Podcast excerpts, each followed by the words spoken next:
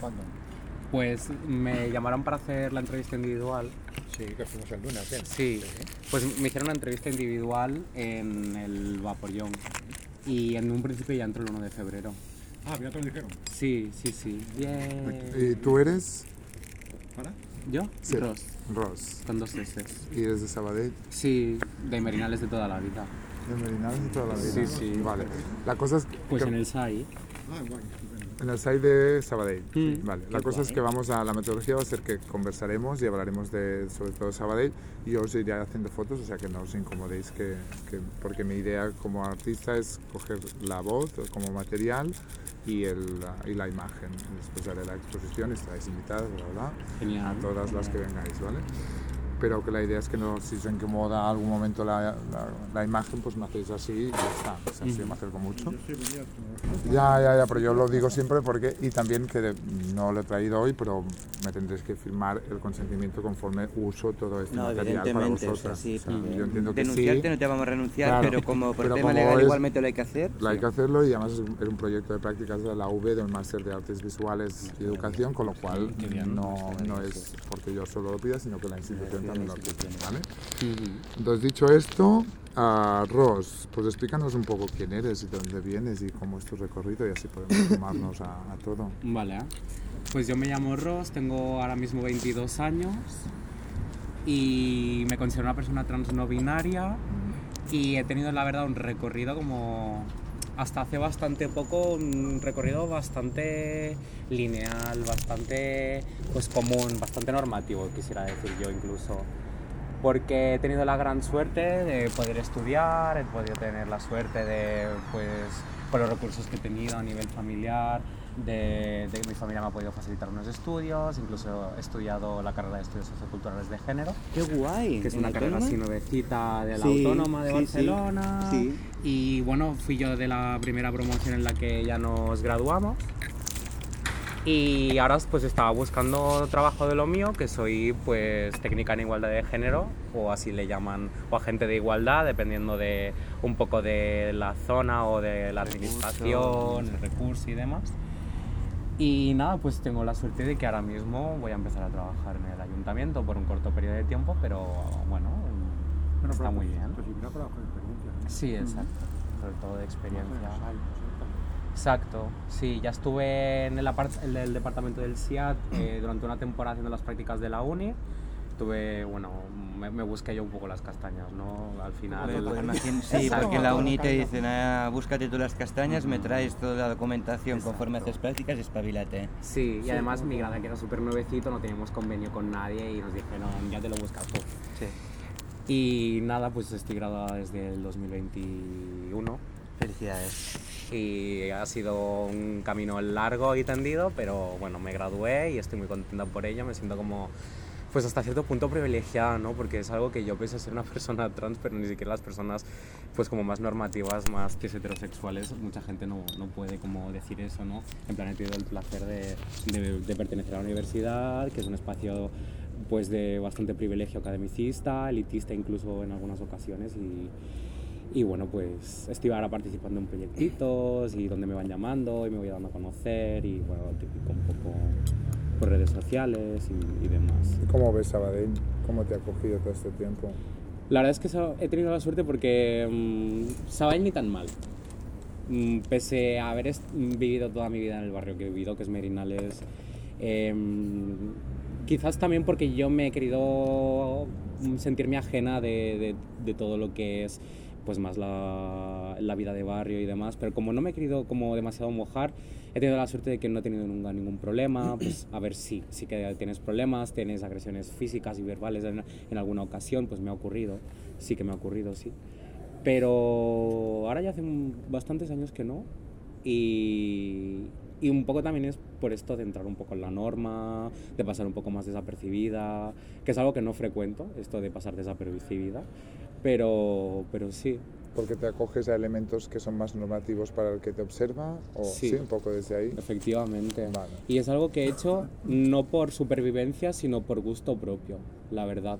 O sea, no he tenido que pasar desapercibida y he tenido que trabajar en mi imagen, ni en mi manera de ser, ni en mi manera de funcionar, sino que ha sido algo muy orgánico para mí y es algo que yo necesitaba, que fuera algo orgánico, que fuera un, un proceso más orgánico esto de, de ser yo quien realmente soy, ¿no? Claro, es que consensuábamos que la belleza, sobre todo cuando estábamos las tres solo, cuando llegaba Saran todavía no, estábamos más en Calanredos y cómo estaba la ciudad, estábamos desde ahí, pero sí que íbamos diciendo que la belleza era como algo que sentíamos en nuestro entorno, que, que nos, no diría opresión, porque ese es un término feminista para las mujeres, pero sí que ah, sentías esa presión, ¿no? que como que hay que ser bellas. Da- Cada una a su manera, pero hay que representar la belleza constantemente y en todas Y sobre horas. todo- y- sí, y tú sobre esto- todo Es como... una normativa que, ya por sí está la sociedad con las mujeres, se quiere que esté buena. De 1 al 10 tiene que estar al 11. Esa belleza, Pero entonces sí. se nos pide el 15. Claro. Sí, o sea, y además más a las chicas trans. como... se nos pide el 15. Lo notéis, lo notáis sí, eso. sí, Sí, como- sí. Tener que persexualizarse sí, sobre sí. todo.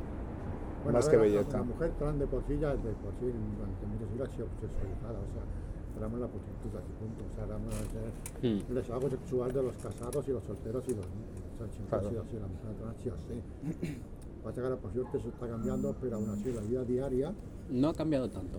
bueno, pues Al menos desde mi punto de vista ¿Sí? y mi, mi Claro, narrativa. Yo lo Sí. veo desde la, desde la, desde la y, Mm. siempre lo digo, la- las jovencitas, porque ya digo, yo tengo muchas jovencitas que no van a las jovencitas sí que es verdad que por suerte, por suerte, que tampoco es, pero poco a poco, tampoco es una cosa muy bestia, pero por que están, están accediendo a la universidad, a los Mm. estudios, a tener una pareja, que es súper importante. Que eso también privilegia, claro.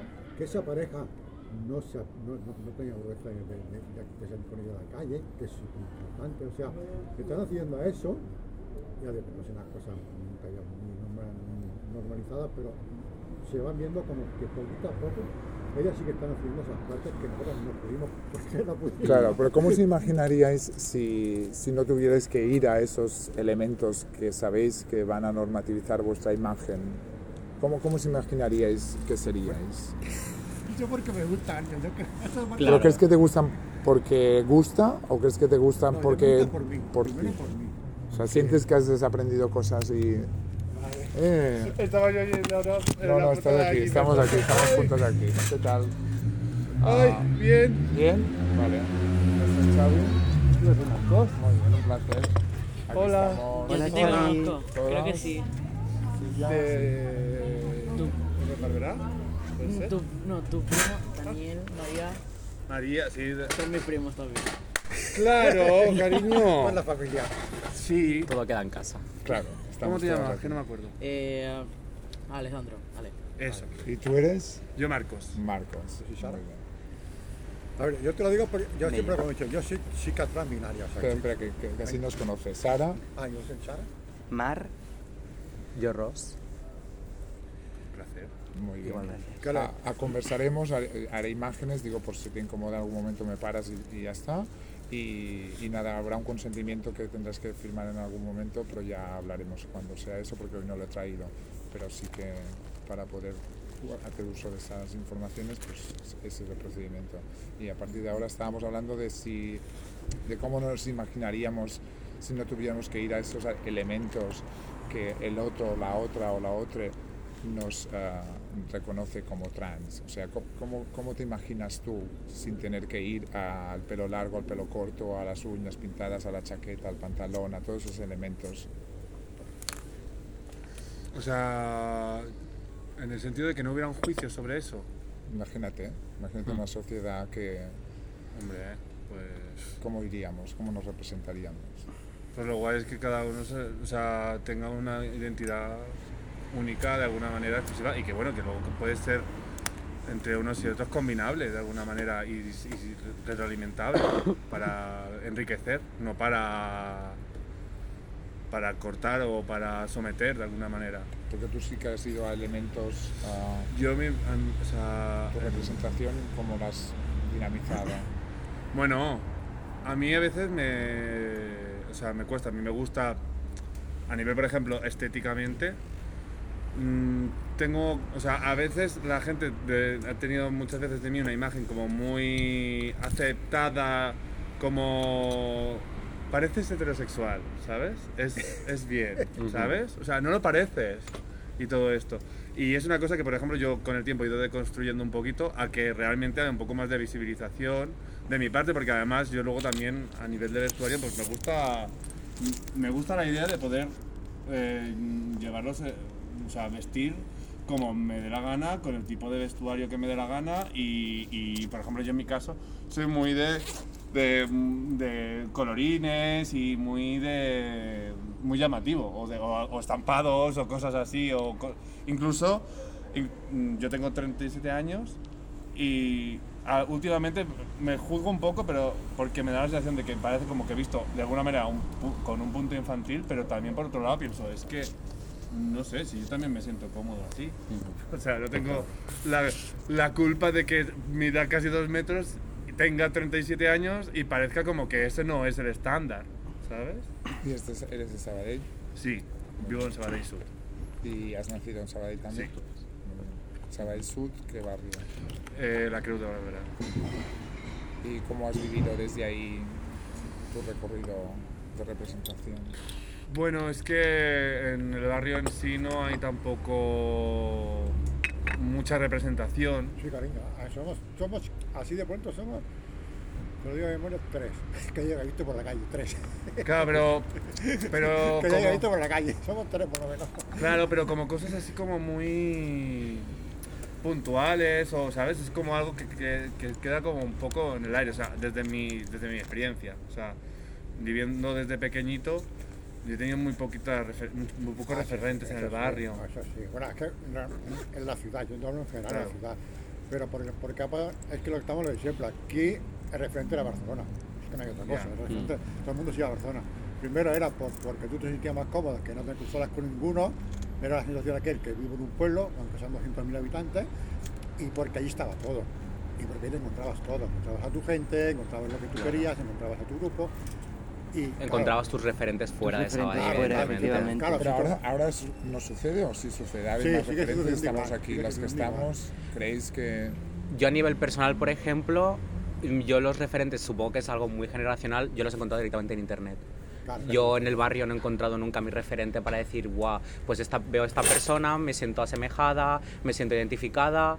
Yo siempre, pues, mm, no sé, supongo que ya desde pequeña que encuentras en mm, escuela, luego secundaria, instituto y demás, mm, yo nunca he vivido ver una persona trans, por ejemplo. Yo he sido, creo, de, la primer- las, de las primeras personas trans que he percibido en, en mi ambiente. Sí, en mi, cariño. Claro, Claro.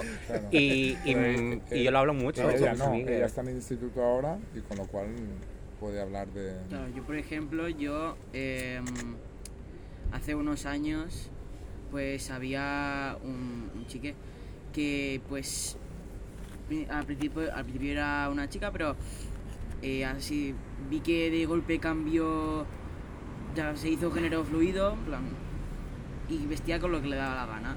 Yo cuando vi, cuando vi que hizo eso, yo dije, pues, wow. Pues yo tengo uno, ¿no? Tengo un referente. Sí, sí. Y lo peor es que referente. encima era de mi edad. Y claro, y yo dije, o sea, si, si puedo hacerlo, si puedo hacer esta persona, yo también y tira para adelante. Pero es lo que te decía, la, la juventud sí que está haciendo eso. a O eso. si no la busca en internet. O sea, tiene Claro, otros total. espacios públicos que, ella son... ahora se está convirtiendo en un referente. Ella lo está haciendo ahora. Y ahora veo que gente más joven que yo está encontrando referentes de su misma edad, igual que te ha ocurrido a eso ti, tu experiencia Vosotros sí que personal. estáis a esa, a Claro. parte que nosotros nunca pudimos acceder, porque era otra época, era otra otra. Mm. Pero vosotros sí que estáis cambiando eso. Y vosotros sí que estáis cambiando el mundo. Porque al tú salir a la Mm. calle, yo siempre lo digo, o sea, ser activista no es que yo salga a la tele y diga una tontería, lo que me se ocurra. en aquel momento no. Ser activista es estar en la calle, salir todos los días, que la gente te vea y que la gente piense, hostia, esta persona me está rompiendo los esquemas. Entonces, ¿qué le falta a Sabadell? ¿Qué le falta? Sabadell le falta un movimiento fuerte, le falta un movimiento de... A ver, Sabadell tiene una cosa muy buena que yo con eso, la última vez casi me cabré con, con, con la Roberto porque... Pues no te eso. No, no, te lo digo por qué, porque no sé cuándo fue. Ah, sí, con esto de la litra, la maravillosa litra esta que las han sacado, que. Bueno, vamos a callarnos. Todavía no se ha aprobado el Senado. ¿no? No, pero ¿no? hay problema. O sea, ya el trabajo fuerte ya está hecho, que se ha aprobado en el, en el Congreso. Con todas mis reticencias. Es, Por cómo puede haber quedado aún aún, pero con- por cómo la han recortado es una vergüenza. O sea, A ver, no se tenía que haber si- recortado después de así. que era 70 páginas, dejarla en 3 como que el recorte ha sido muy bestia, como que ha sido muy bestia, muy Además, burro. Ah, Solo cosas- sirve para que yo, en mi caso, ¿eh? por ser blanquita, ser catalana en este caso, yo me pueda permitir el lujo de que mi DNI, que me lo puedo cambiar cuando quiera, me lo pueda cambiar cuando quisiera, no era una cosa que a mí particularmente me molestara, me lo puedo cambiar en vez de dos años, ahora me lo puedo cambiar en cuatro meses. Pero si no sirve la ley para eso. Pero una compañera migrante, por ejemplo, eh, Solo se- se puede sigue si, jodiendo. si en el país, si en el país de origen se lo permiten. Y digo, No, pero ¿sabes, lo, no, ¿sabes qué le pasa esta ley? Yo siempre digo, cuando una ley se hace por, por intereses políticos, no por intereses de las personas, Total, porque, totalmente. porque en el País Vasco sí que van a hacer las cosas con los inmigrantes. Le va a decir, vale, yo no te puedo cambiar tu DNI, pero sí que te voy a hacer una tarjetita para que aquí en, esta, en este país, en el País Vasco, te sirva cuando vayas en administración. O sea, en el País Vasco. No te puedo cambiar tu DNI porque Pero- que- pero te voy a hacer una tarjeta que en el país cuando te sirviera te pondrá Pepita, te llamas Pepita, y cuando vayas en administración tú sacarás eso. En la, Gene, en la. Gene me parece que lo están haciendo, es el lago constar. ¿Eh? Aquí en, en Cataluña también están haciendo el lago constar. Eh, no lo sé. a ver, aquí ha Sí. salido la ley, bueno, hicieron una ley que no sé cuál es porque todavía no La 11 mirado, para 2014. Pero parece que está recurrida, bueno, la recurrieron como van a recurrir esta, como la recurren todas. La cosa es que vamos a, a que nos resuena a casos no resueltos de una guerra civil, de una situación Sí, política. correcto. Y que País Vasco y Cataluña sí que pueden mover fichas, pero el resto de No, no, no, no es Sí, que no podamos tiene un ficha, problema. me refiero a que eso es, em, con este ejemplo quiero decir que a nivel Fichas, automático se puede decir, vale, el Estado no puede cambiar, fichas, ¿eh? pero yo a nivel automático te puedo decir, vale, pues yo te voy a hacer una tarjetita para que aquí en esta casa tú puedas venir con tu tarjeta y decirte, me llamo María. Por ejemplo, lo que le pasó a una chiquita en, en el hospital clínico, la última vez que fuimos a buscar un pollo, porque fuimos. Fue una, una chiquita migrante que tenía las piernas así, vez lo que se metió la chiquita, porque eso es otro problema, que ahora ya no pueden acceder a, la- a las hormonaciones como nosotras. Bueno, Efectivamente, porque no tienen acceso al sistema De hecho- público. de hecho, de tienen, hecho, que estar también- tienen que estar empadronados, si no están empadronados no Claro. tienen tarjeta sanitaria, si no tienen tarjeta sanitaria no pueden acceder al sistema público, cosa Vale. que me repatea tremendamente. Bueno, pues la chiquita fue con la pierna así. Pues bueno, ella tuvo que rellenar la hoja porque tuvo que ir a urgencia. Ella ya puso la hoja, vale. En, mi DNI pone Antonio, como creo. Pero por favor, me llam- llamarme Amanda porque me llama y la puso. Los médicos de allí, los o sea, todo pasó- la gente pasó de todo, o sea, se, se Pues pasaron no, de todo. Ella cogió ansiedad porque, oye, que, que me tratáis allí, por favor, que no os cuesta nada llamarme a Amanda, que ¿qué os cuesta llamarme Amanda? Que nada, pues, total, que cogió ansiedad, se puso nerviosa y claro, cuando una persona se puso nerviosa, pues puede salir por donde sale. Bueno, pues nos suscribió al grupo, fuimos al día siguiente unas cuantas, a ver qué había pasado allí. Como siempre, lo que pasa siempre, cuando va una sola, que eso también como, como, como colectivo tenemos que mentalizarnos, la pelea está en la calle, como todos los derechos sociales, ¿eh? se gana en la Y calle. en internet también está la pelea. La pelea existe, pero la pelea en internet es una precursora de la pelea en la calle. Es el paso intermedio, no es la resolución final. Siempre es el precursor a organicémonos y nunca es eh, la organización final. A ver, cariño, pero cuando jalas a la calle, jalas a O sea, cuando como jalas que la calle, parece que es la real calle. porque estás en internet y es real. Claro, pero al final Pero la- eso solo solamente remite en, en la organización real el- y en la, bueno, al, al final en, en el finalmente juntarnos físicamente y el finalmente manifestarnos, en el finalmente pedir X derechos, bla, bla. No El, el internet no también- es el todo. También pienso que a nivel sanitario, los que, las que hemos trabajado, les que hemos trabajado y los que hemos trabajado dentro del sistema, nos peleamos todo lo que podemos. Yo lo he hecho. Fui a la entrevista hace un tiempo con la doctora Carmen Riera y la entrevista fue así. Me presenté con un pantalón cortecito, absolutamente femenino, con un corte de pelo medianamente masculino y pintada, con los labios pintados discretamente porque tampoco quería descartar mucho y además salía de una guardia de 12 horas de noche y era la entrevista a las 9 de la mañana, o sea, imagínate qué, qué careta debía tener. Y la doctora Riera me dijo, muy bien, pues veo que tienes un buen currículum. Y le dije, gracias. Digo, una cosa antes de seguir con el currículum. Como podrá observar, soy trans. Digo, ningún problema. Si no le interesa, digo, ya sé que la puerta está abierta, me voy y no pasa nada. Dijo, no, no, siéntate. Acabó la entrevista y me dijo lo siguiente. Digo, te cogemos pero bajo una condición. Si tienes visitas en tránsito, fuera de horario laboral. Si te operas, aquí no te operas mientras estés trabajando. O sea, tienes que ir a tránsito fuera de horario laboral. Le dije, no se preocupe usted, que como bien sabrá como médico que es, tenemos unas listas que dan miedo. Y no se preocupe usted Que no no que. Transit en plena pandemia atiende, tele- eh, atiende telemáticamente, con lo cual ya me apañaré yo para atenderlo fuera de mi horario laboral y le dije, es más, me parece vergonzoso que eso me lo diga a mí como personal, estatut como personal interino y no se lo diga a un, a un estatutario funcionario, porque el estatutario funcionario tiene una serie de derechos que yo no tengo. Y me parece penoso. Digo, estamos dando aquí el callo cada día y llevo comidas pues como tres horas seguidas. Fui al día siguiente y me atendió la jefa de enfermería, la referente de enfermería con la que nunca he tenido ninguna discusión con este tema y ha sido muy maja y la, y la referente de, unidad, de unidad de atención a la ciudadanía también. Con el personal, con el personal más raso no he tenido un problema, el problema ha estado con la dirección siempre. Siempre ha habido ese pique. Y le dije, bueno, eh, hemos de hacer alguna cosa. Y dice, ¿a qué te refieres? Y dije, pues mira, Karma, eh, Karma y, y por decir un nombre. Eh, no solo se trata del tema trans, se trata del tema de mujeres. Tenemos un gran problema en esta comarca y que tiene que entrar oxígeno. Digo, aquí no, no se están tratando a las personas LGT de- LGTB de forma correcta. Yo he tenido un chico que tiene relaciones sexuales con otros hombres. Yo no estoy diciendo que sea gay, digo que tiene relaciones sexuales con otros hombres. Vino a pedir la vacuna del papiloma y el médico, el doctor tal, le negó la vacuna del papiloma y estaba dentro de la edad para Ocurre ponérsela siempre. gratuitamente. ¿Y sabe lo que Sí, tuve ¿eh? que hacer? Me tuve que dar un morreo en la entrada con el chaval. Tuve que subir arriba, me dio otro morreo con el chaval en la consulta del doctor y tuve que poner al doctor a parir para que le pusiera la vacuna. Pero eso. Claro, y habéis dicho eso, acción ah, política porque sois blancas. Aquí las que estamos somos blancas. Las que no lo son, ¿qué os habéis encontrado? ¿Cuál ha sido vuestra relación?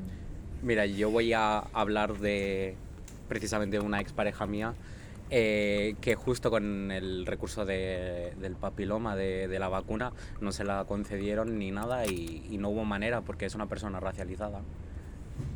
Y no hubo manera, como se le leía como hombre cis y encima racializado, pues, pues de ninguna manera hubo, ¿no? Que, que se la pudieran recetar y bueno, y al final la pagó la pagó y, y- y la compró en una farmacia y, y punto, y te la ponen en el CAP Sí. y todos están contentos, pero ni se te ocurre intentar luchar porque se- no te escuchan. No, te bueno, escuchan. Pero bueno, eso de la realización pasa como en cualquier colectivo, ¿eh? Y te lo digo, yo estoy en el comité feminista, aquí en Sabadell, por ejemplo. Porque yo tengo muy claro, soy mujer y ¿De qué asociación? No, el comité feminista es un, es un comité de, de mujeres, aquí Sabadell, que organizamos, ahora estamos organizando el 8M, organizamos la... Nosotros somos muy, somos muy radicales, la que ¿O representamos ¿Estáis, las ciudades estáis constituidas en alguna asociación o estáis, o No, no, es el comité feminista, tú buscas comité feminista y te sale.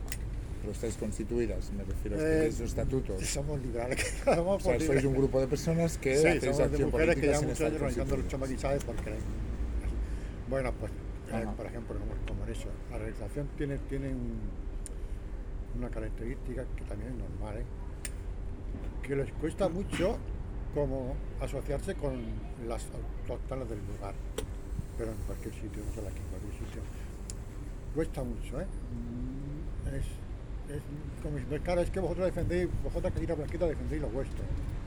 A vosotros defendéis lo vuestro porque tenéis vuestros derechos y se las, nos las privilegiadas. De hecho, nos llaman las privilegiadas.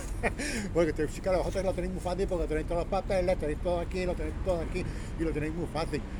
Que es la verdad, también es verdad. Claro, ellos están sin papeles, están en condiciones mm, vamos, precarias, no, lo más abajo. Y claro, ellas- ellas como que tienen que luchar a ver si llega mañana. Entonces su preocupación es llegar a mañana. Y, y, se- y si tienen algún problema, siempre les es más fácil hablar con una que viene de fuera como ella, porque se siente más comprendida, que Se hablar con una de aquí, aunque sea trans, como que, bueno, eres trans, pero eres blanquita y eres de aquí, no me entiendes, no me entiendes. Tú no sabes lo que es venir de un país, no sabes lo que es tener que prostituirte, no sabes lo que tener, no sabes si llega mañana. Claro, tiene todavía eso, eso falta, que es una culpa siempre es nuestra, es culpa nuestra. Porque si nosotros no sabemos transmitir a esas personas que somos sus iguales, que luchamos por ellas, que si me tengo que partir la cara como en el clínico por ella, me la voy a partir igual, si no sabemos transmitirle eso, seguimos creando esa, esa barrerita. Pero es una cosa que pasa en todos los colectivos. ¿eh? En, todos, todos. Mm. En el comité feminista pasa igual. He hecho muchas chiquitas que sobre todo las de Sudamérica o así, se dicen, sí, es que, claro, yo soy feminista, pero mm, como que no me atrevo a ir allí. Porque claro, ellas son blancas. Y lo dicen así de claro, ¿eh? es que ellas son que ellas tienen su derecho y no sé si me van a, me van a entender. Y aquí no pasa igual, o sea, es trans, yo, yo sé lo que le pasa a chiquita. Yo he pasado por su... No me, he ido- no he tenido que ir a otro país, por suerte, pero he pasado por lo que está pasando ella. He pasado hambre, he pasado la mierda de la prostitución, he pasado por lo que ha pasado ella. La única diferencia es que tengo papeles, es la única diferencia, ¿eh? Claro, pero Pero aún así no a eso, eh, por ejemplo, en Cruz de Bárbara vive mucha población de los 50 60 que vinieron aquí a través y fueron migrantes también, lo digo porque mi familia también no, no fue a Cruz de Bárbara, fue a Creu Alta, pero si hubierais llegado a Cruz de Bárbara. Entonces, por ejemplo, en Cruz de Bárbara, ¿qué? ¿Cómo, ¿Cómo es la relación de esas personas que fueron migrantes que ahora no lo son, o en Torromeo o en Merinales? O sea, ¿qué sucede en Muchas por entornos? cierto, muchas negritas. Claro, éramos las charnegas, y era hijo de Sí, charnegas. pero ujú. Ahora este término ya no Correcto. se utiliza, pero No, hasta eso no entiendo, hasta eso no entiendo a las Claro, chicas. claro. No, no, no, tengo, no tengo papeles, pero son las que eh, Claro. venir de fuera y que te reciban puede haber recibido situaciones similares, por eso pregunto. Pero Yo, a ver, no tengo muy claro tampoco, o sea, ¿en qué sentido? Es que ahora me perdí un poquillo. O sea, La cosa es, ¿cómo...? la población de Cruz de Bárbara no es la población sabadellense nacida en su momento. Hay una población que accede a estos espacios y... O sea, pero referente, o sea, por ejemplo, yo también mis, abu- mis abuelos eh, venían de Andalucía. Por ejemplo, por- ahí por, está. parte de mi padre. Claro. por- Entonces o tú sea, como persona del colectivo, con esas personas, ¿cómo te has relacionado? ¿Pasa lo- ¿Suceden lógicas similares como los migrantes racializados con nosotras que somos blancas? ¿Qué pasa ahí? ¿no? ¿Qué tensiones eh, has vivido? Es que, o sea... ¿Quieres compartir? ¿Eh? Si quieres compartir. Sí, no, no, lo que pasa es que estoy como. También ven- vengo un poquito espeso y estoy como, eh, como buscando el. Yo el intento cen- usar el términos que, no, que sean respetables. Lo podría decir de otra manera, pero lo intento hacer lo más respetable Sí, sí, posible. sí. por eso. O sea. Dentro del, o sea, dentro de gente del, del colectivo en el, en el barrio. En el barrio la creo. De la cómo. Yo es que no. O sea, tampoco conozco a tanta gente realmente del colectivo. O sea, la gente que conozco la he conocido también un poco así aleatoria y, nos, y luego hemos coincidido que, ah, pues vivimos aquí cerca y tal, pero. Como ahora con Alex, Sí. ¿no? Que decís, mira, Sí, sí. Claro, o sea, sí que conozco alguna, o sea, incluso conozco alguna persona más en, en Barberá del Vallés, porque como vivo en la frontera, muchas veces participo más de la vida en Barberá que en Sabadell, realmente, porque Sabadell, al final como estamos, digo, como son como los suburbios, estamos como ahí en la, en la- en la lejanía, me pilla más cerca del ayuntamiento de. Barberá y, por ejemplo, de las fiestas a veces participo. Sabadell, ¿no? Que Incluso a participo Sabadell, ¿no? Desde los barrios siempre es voy a Sabadell, ¿no? Como si el centro de Sabadell fuera claro. el único Sabadell existente, ¿no? Y de hecho se dice ahí el, ahí el dicho ese de que Sabadell es la centro de la resta periferia. Por eso, por eso. ¿Cómo se Pues- vive desde la periferia? Yo lo que, o sea, realmente a nivel de, de conocer gente y tal, casi toda la gente que conozco es, es más de, de una edad más, más, o sea, más pequeños que yo. O sea, de 20, o sea, de 25 o así para abajo. Casi toda la gente que conozco son de generaciones, pues de algunos de mis primos. De hecho, eh, por ejemplo, la María tenía una compañera de, bueno, en aquel momento era compañera de, de fútbol, que es Pau, que, es, que yo lo he conocido cuando estuvo, cuando estuvo haciendo su transición en Barcelona y tal, acompa- acompañándolo a la- al- a cuando lo operaron y tal, de para quitarse... Si no es ¿El pecho? importante de 5 metros dentro, Sí, porque estoy sin congelado. problema. Sí, ya- aquí. Hace falta aquí un- si un pues, brasero o algo.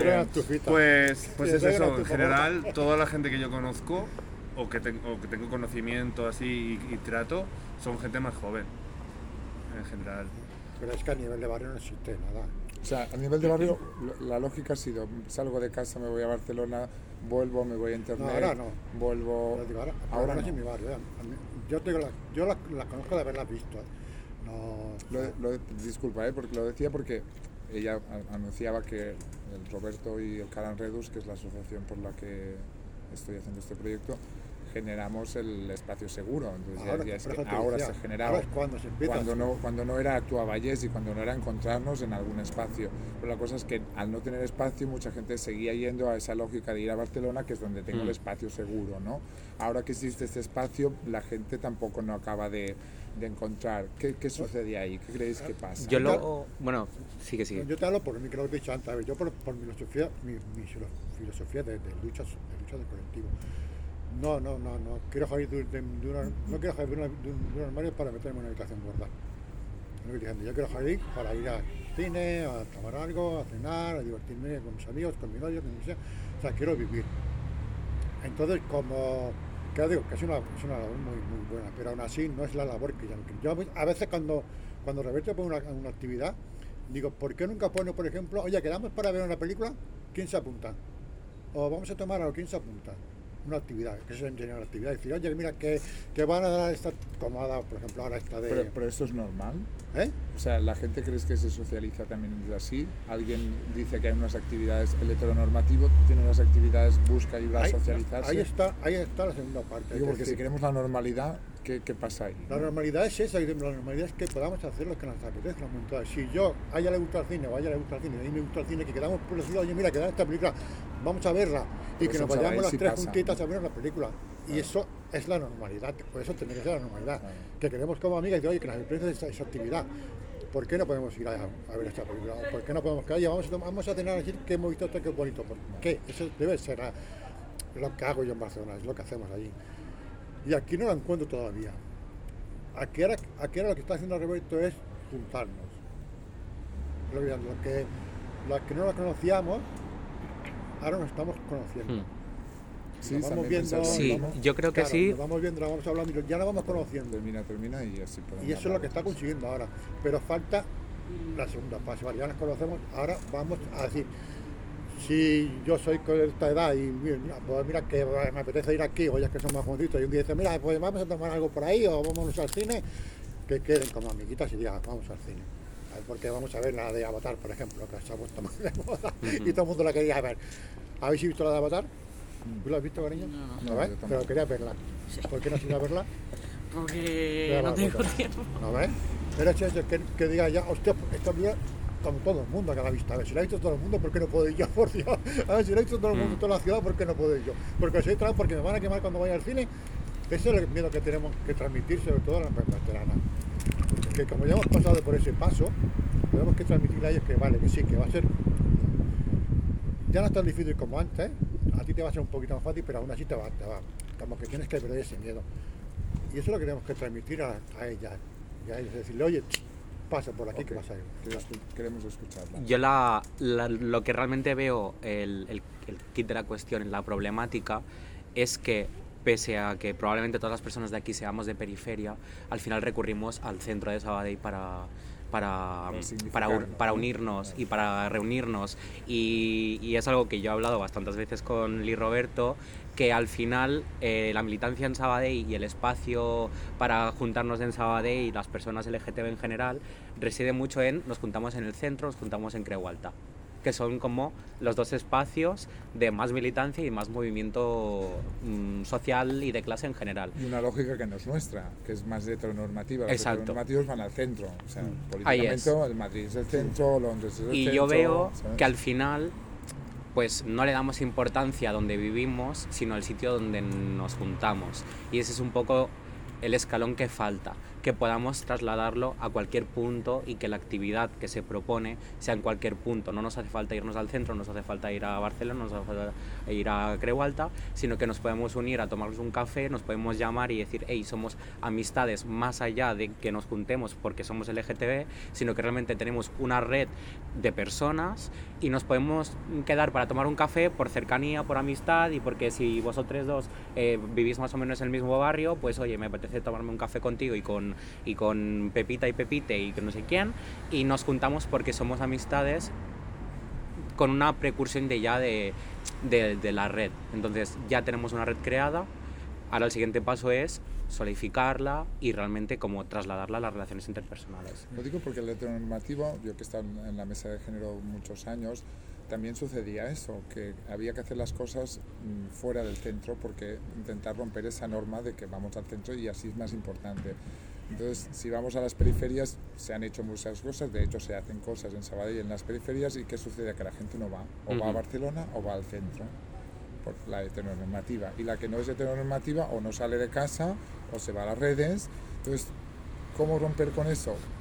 proponiendo situaciones como las que estamos ahora, ¿no? O sea, Ujú. ahora estamos en Creu Alta, que no es el centro, pero está muy próximo, pero nosotros le estamos dando valor y cuando estemos ex- expuestas en la instalación que voy a hacer va a ser otra, otro acto de, de darle valor. ¿Qué más que creéis que de- se debería hacer en las periferias para darnos más valor entre nosotras? ¿Qué, qué sucede ahí? Utilizar centros, los centros cívicos como puntos de reunión. ¿Vale? Centros cívicos, puntos de reunión. E incluso si se crean asociaciones espacios asociativos de colectivos, utilizar los centros cívicos, reivindicar que ya que están, no pedimos un espacio, no pedimos un despacho semana, eh, cada día de la semana, pero al menos uno o dos días a la semana, poder tener un, un espacio donde reunirnos en el centro cívico. No solo el centro cívico es para el resto de la sociedad, es para todos el centro cívico. Pero el centro cívico, la, la lógica es, tú eres una asociación y puedes pedir una sala, sí, que no. es como el de Struck. El Mm. Roberto pide sala porque es- está con actuado ayer, si no, no podría pedir sala. Tú como No, pero hay ciudadano otros, no hay otros espacios, como por ejemplo la Obrera o Capablanca. Exacto, por ejemplo, poner- ocupados sí, o ocupados, exacto. Y allí entra a mí una cuestión personal. Yo tengo una cuestión personal y es cómo de cómoda me voy a sentir yo al ir a este espacio. Porque yo no me siento siempre tan cómoda como otras personas ¿cuál? que son cis heterosexuales, por ejemplo. No, no, pero cuando digo que hay espacios de reunión no quiere decir que nos reunamos con ellos. Claro, no, no. Sí, sí, pero ahí lo entiendo. aquí podemos ir de ahí, pues quedamos en la obrera, le pedimos una sala a la obrera y nos reunimos allí. O pedimos una sala en Capablanca y nos reunimos allí. O votamos algo. Hablamos con el ayuntamiento y decimos, oiga, tenemos derecho a reunión, queremos, un, queremos que un día a la semana el centro cívico, una sala. Pues eso lo puedes pedir, pero- Roberto lo pide. Sí, manera, exacto, no, vale, que tienes razón, es tienes también, razón, por sí, ejemplo, sí. O sea, estamos hablando de, de dos centros que ya conocemos, que, o, más o menos, que, y que seguramente puedan, o sea, la- haya gente que los, te- que los gestione que a lo mejor pueda tener la- La una visión, visión más amplia, sí, es verdad. Pero por ejemplo, yo te digo, o sea, yo en la Rivera en la, en la Plaza Castelao, ahí hay un centro cívico. Centro cívico en el, al que va gente de todo. Hay una, una ludoyoba, hay Sí. gente de todo, de, racializada. de- de- entonces, yo creo que también es un poco en representación a. A lo mejor en un centro cívico así, que no conozca tanto, si se puede sentir Claro, yo por ejemplo en, en, ir allí, y- en ir allí, y no claro, sentir que verdad, pueda a lo mejor. yo en mi centro cívico de mi barrio, en Merinales, yo no me siento cómoda reuniéndome. Claro. Vale. Yo no. Supongo que si tuviera una red más amplia dentro de mi propio barrio, pero es que no la tengo. No. Yo en mi barrio no tengo Es esa que otra red. vez estamos yendo a la, loca- a la lógica heteronormativa. O sea, no nos reunimos si no tenemos un vínculo. O sea, si ahora todas aquí fuéramos amiguis, no tendríamos esta conversación. No, Claro. Entonces, ellos- tenemos que ser amiguis para que el colectivo sea más aceptado. No, Porque no, la Pero yo creo que eso. también, o sea, Sí, por eso pregunto. o sea, son cosas que, que hay que tam- o sea, de alguna manera también hay que conseguir. Son como barreras que hay que poder Saltar. pasar de alguna Claro, manera. pasar de la militancia y del, es- del espacio simplemente por, por poder reivindicarnos y ya resignificarlo en, en un vínculo real, para mí es algo importante. Porque yo, de manera individual, como persona que tiene ansiedad social, yo no suelo frecuentar espacios como este tipo que ahora mismo estamos teniendo. Que sí, que si me, si me dices, oye, estoy llevando un proyecto, ¿qué tal te vienes? Y hablamos un poco. Me parece perfecto. Pero yo con SpiceU estoy en el grupo de Telegram, pero yo no voy nunca. ¿Por qué? Porque yo no, quizás me apetece más con, con personas que ya conozco de antemano, quizás tengo una barrera ya de conocer a gente nueva, quizás pues no frecuento tanto este espacio porque no entra dentro de mi comodidad normal, normativa, de mi día a día, con mi propia experiencia. Pues si del espacio seguro o de esta conversación de hoy una de nosotras te llama, entonces sí, Sí. accedes a... Porque a- ya tengo como mm, este gancho en el que he dicho, vale, pues ya les he conocido, ya Perdón, tenemos un momento, un... te voy a decir que- ya tenemos un vínculo previo y, y ya me siento como con la confianza como para reunirme en un bar. Es que ya no hace falta ni, ni un centro cívico, sino que nos podemos reunir en un bar a hablar de estas cosas, como estamos haciendo ahora. Exacto. Que por eso se ha reunido aquí también. ¿no? Pero yo, yo- llega. es mi opinión, no es tanto el lugar, que a mí particularmente me es igual, como reunirse. Lo es que reunirse. Lo lógico, ¿por qué siempre dije el centro?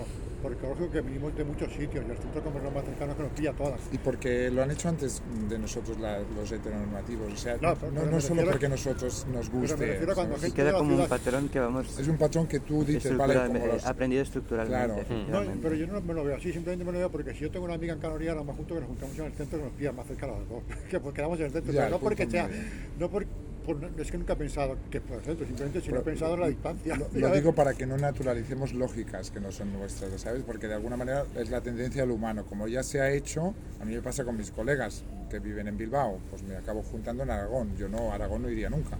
Pero como es el punto medio, y pues, pues sí que es una lógica que no es mía, que es una lógica que, que viene de Pero antes es, una de lógica, Aragón. es una lógica lógica, es decir, vale, Pero no sé si es natural. que no nos pille para lejos, No, a Sí, pero por una parte, a mí, por ejemplo, me pasa con, con, la- con amigos que tengo de Barcelona que no los veo nunca si no voy yo a verlos, de alguna Claro, manera. sí. Pero que realmente, o sea, evidentemente el centro está donde tú quieras, de alguna manera. O sea, en mi- a mí, eh, lo mismo puedes ir a casa de uno que a casa de otro, por ejemplo, en, en cuestión de reunirse en una casa. Sí, sí, Pero que que- es una, sí. es una tendencia que, pues eso, pues la tenemos naturalizada de alguna manera. Yo, yo, creo- yo creo Pero- que es más importancia reunirnos que al lugar donde nos reunimos.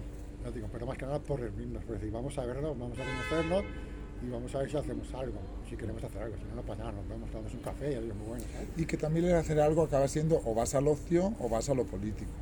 Entonces, Efectivamente, no hay un espacio intermedio. Al afectivo no sé cuesta si os ha mucho. pasado, pero a mí me pasa, yo que no me gusta frecuentar espacios LGTBI, aunque tenga la una de las letras, que es la G, pero no me gusta porque me pasa como a vosotras, que es como que yo no quiero estar en espacios que sé que están reconocidos desde ahí y siempre vengo a espacios seguros como el que estoy ahora, pero que sé que son, pues eso, que puedes pedir un café como pedir café la del al lado, ¿no?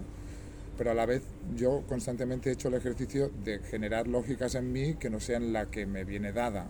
Y entonces, de alguna manera, acabo cayendo porque es que también voy al bar como va al bar la otra, porque es el espacio de socialización. Entonces intento ir a andar por el bosque. Claro, claro, por eso digo quisquillosa. Vamos a que no sé si la lógica es rizar el rizo. No, sé cómo decirlo. Tenemos que rizar el rizo porque somos distintas. vamos a hacer cómo Bueno, Pechonita, vamos pero yo, al final veo que no hay nada más natural y orgánico que o irte o al ocio o a la militancia, igual que cualquier persona de esta sociedad hace, y no solamente por ser LGTB, sino que es o el ocio o la militancia. No hay otra, o- otra ocasión, en plan, no hay otro espacio Porque en el que te vaya a apetecer. porque efectivamente, sí. Pero hay los afectos, ¿no?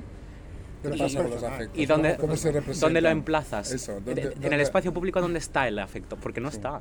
El afecto no es, no es algo tanto del espacio público, es algo mucho más del Mucho espacio más privado. privado. Claro. ¿Para qué te vas? Claro, si tú lo que quieres es mm, reunirte en el espacio público, no vas a buscar precisamente un espacio privado cuando me apetece tomarme un café con, con mis amigas.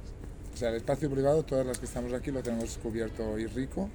El espacio que un- No, Pero es que ojalá. yo creo que el la afecto también tendría que. El afectivo. Sí, el afectivo, Yo por lo suerte- íntimo. yo por o sea, suerte, sí, yo O sea, si el afectivo solo No. está en lo íntimo, lo íntimo lo tenemos resuelto. No. Yo por suerte. No, claro, es que. yo- Pregunto, pregunto. Pero es que está, des- al, al menos desde mi manera de vivirla, está desvinculado con la militancia con el, y con el ocio hasta cierto todo- punto, todo no está- siempre. Todo está vinculado, cariño, todo está vinculado. No, pero me refiero que mm, en un espacio de afecto igual no quedo con mis amigas. ¿Por qué no? Porque mis amigas mm, me generan un afecto que ya es de ocio, por Ah, pero ejemplo. tú puedes Claro. estar con una pareja y quedar con tus amigas. Sí, sí, A sí. Y, re- y normalmente, ¿dónde recurres? Pues o en tu casa o en el espacio público. Entonces las- la- los, afectos, los afectos son más desde Grinder. No. Depende. Tú has dicho que no, Yo sí. tú sí, Vale. tú no. Mm. Yo, yo eh, eh, voy haciendo Si lo quieres temporadas. compartir, ¿eh? Si lo quieres No, compartir. no, sí, sí, no tengo problema. Ya temporadas. A temporadas reniegas, a temporadas dices, bueno, hay gente de Exacto. todo. Y, he conocido a Por gente probarlo, maja, pero de repente. Hay gente maja, pero también hay gente, no sé qué me pasó. ¿no? Sí. Fue terrible, o sea, estuve una semana y algo y dije, es que o me voy o acabo o estará perdida porque no es ni medio normal, o sea, hay una cantidad de, de, de, de, de, de, de- de Mira, psicopatón por metro cuadrado. Hay, hay un problema con Grinder y es que es una aplicación mm, cismarica. Es una aplicación No, cismarica. va más allá. A, ni- a nivel Sí, natural. A ni- esa, la Se ha naturaleza. naturalizado. se ha Sí. natura- ¿Qué es ese el espacio? Yo eh, cuando estoy en Grinder, no siempre lo estoy, igual que pues otras personas han dicho aquí. eh, cuando estoy allí hay varios factores que me atraviesan. Primero es la fetichización, primero es, mm, no sé, eh, incluso... Expresión de género, la ex- por ejemplo. Exacto, sí, o me siento o fetichizada o rechazada, Sí. o cuando sí es aceptada, siempre hay muchos peros, ¿no? Al final, eh, por esa parte, lo afectivo no, no siempre acaba siendo como lo O suficiente. sea, se va a lo político o se va a lo público, ¿no? A- Y- al ocio, ¿no? O sea, Sí, ambas cosas, ¿no? se Porque... queda en lo íntimo. Claro, yo al final lo que ahora mismo estoy haciendo en mi vida con esta aplicación es resignificar para mí lo que significa Grinder y lo estoy convirtiendo en un sitio en que no solamente tengo encuentros, eh, ya sea emocionales, sexuales o tal, sino que también lo estoy convirtiendo en un sitio donde puedo hacer amistades. Claro, Genial, estoy haciendo también, amistades. También, también, eso sí que se ha convertido. Existe. Y he cogido, he cogido a dos personas también que he llevado al ¿En WhatsApp, pero es que para dos personas que he llevado al WhatsApp... Lo he pasado muy mal. eh, lo- Porque Pero- yo sabéis no. dónde tengo que ir para poder significarme desde lo íntimo. O sea, como se hacía en los 80, yo he vuelto a la sauna. O sea, las saunas son el único espacio que yo siento que puedo tener intimidad, que no es cis normativo. Ujú. ni- Vale. No, es, no estoy en Tinder, no estoy ¿A en cuál Grindr. vas? Perdón. Ah, no, no, voy a la de, ¿cómo se llama? Al lado de Plaza Cataluña, a Cuntal, ¿no? Creo que La. Cuntal, vale. Sí, y que es la, además tiene un- una tipología de personas que son ver. Yo como soy muy velluda, pues también digo, allí seré aceptada, ¿no? Ay, pues sí, ¿Y las, ¿Y las personas trans entran dentro del canon de la sauna? son No, las no, que espero no. que entren. No Pues no entran. ¿Y por qué no entran? Porque los espacios eh, cismaricas no son bienvenidos, las personas trans no son bienvenidas, No, cariño, no, porque han creado, han creado un canon. suceda, yo tengo de que me suceda que me siente atraído por alguna persona y sea trans Pues y en una sauna. Existe un problema y es que las, las dinámicas heterosexuales se han trasladado en el colectivo desde hace muchos años.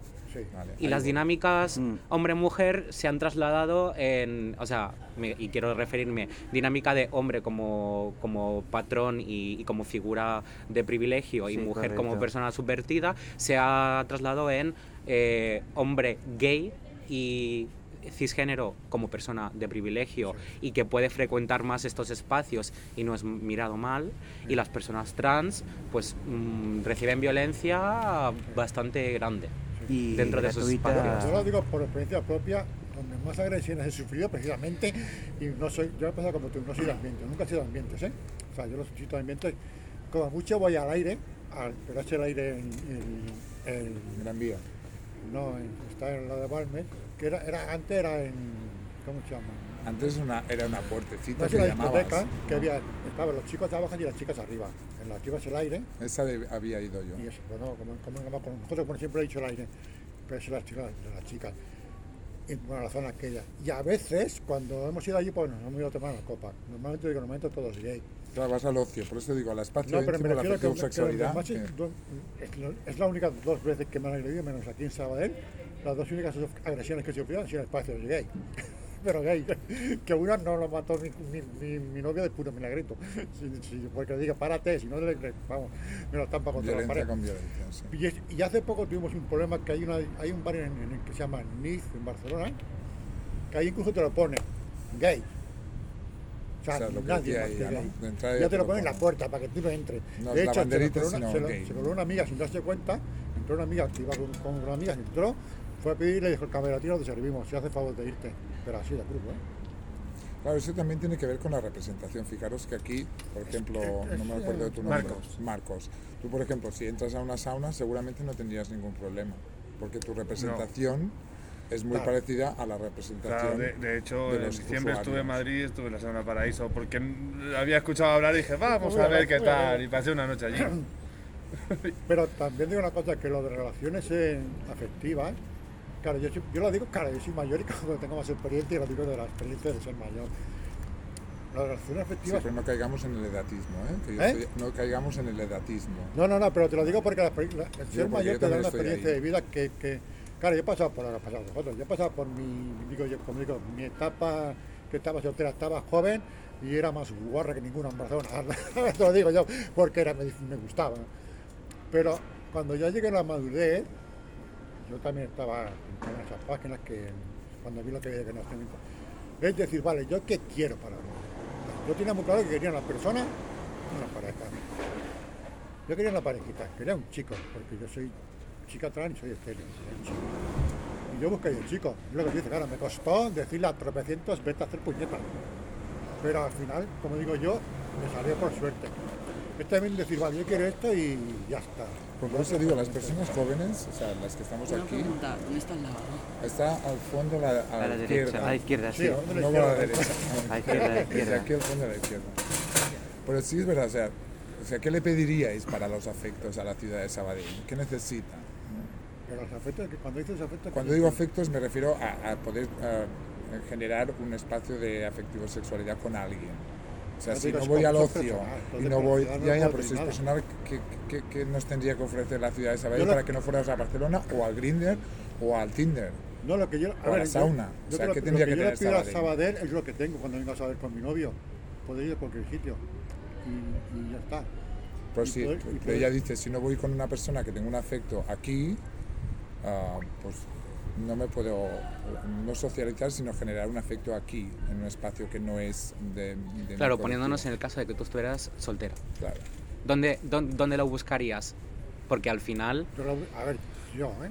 Yo lo buscaría por- Gracias, como, eh, por como que otra personita. Hoy, por cierto, lo buscaría, no sé, yendo a, a sitios de ocio o lo buscaría como, como encontrar a mi novio por internet. Claro, porque no son de buscarlo. Ellos si no voy ¿Eh? a la sauna, no son de buscar. No quiero ir a Grindr, no quiero ir a Tinder. Y la sauna es el único espacio Hay- que... bueno, tú no, pero hay una y página. yo soy de los privilegiados, como dice ella. No, Soy de los privilegiados tenemos- digo, es que yo quiero encontrarme a alguien trans para tener afectos. pues, ¿Qué- ¿quieres- ¿Cómo lo si- hago? Si quieres, Vamos, si cariño. quieres Cartel. buscar una persona, pero una Claro. página seria.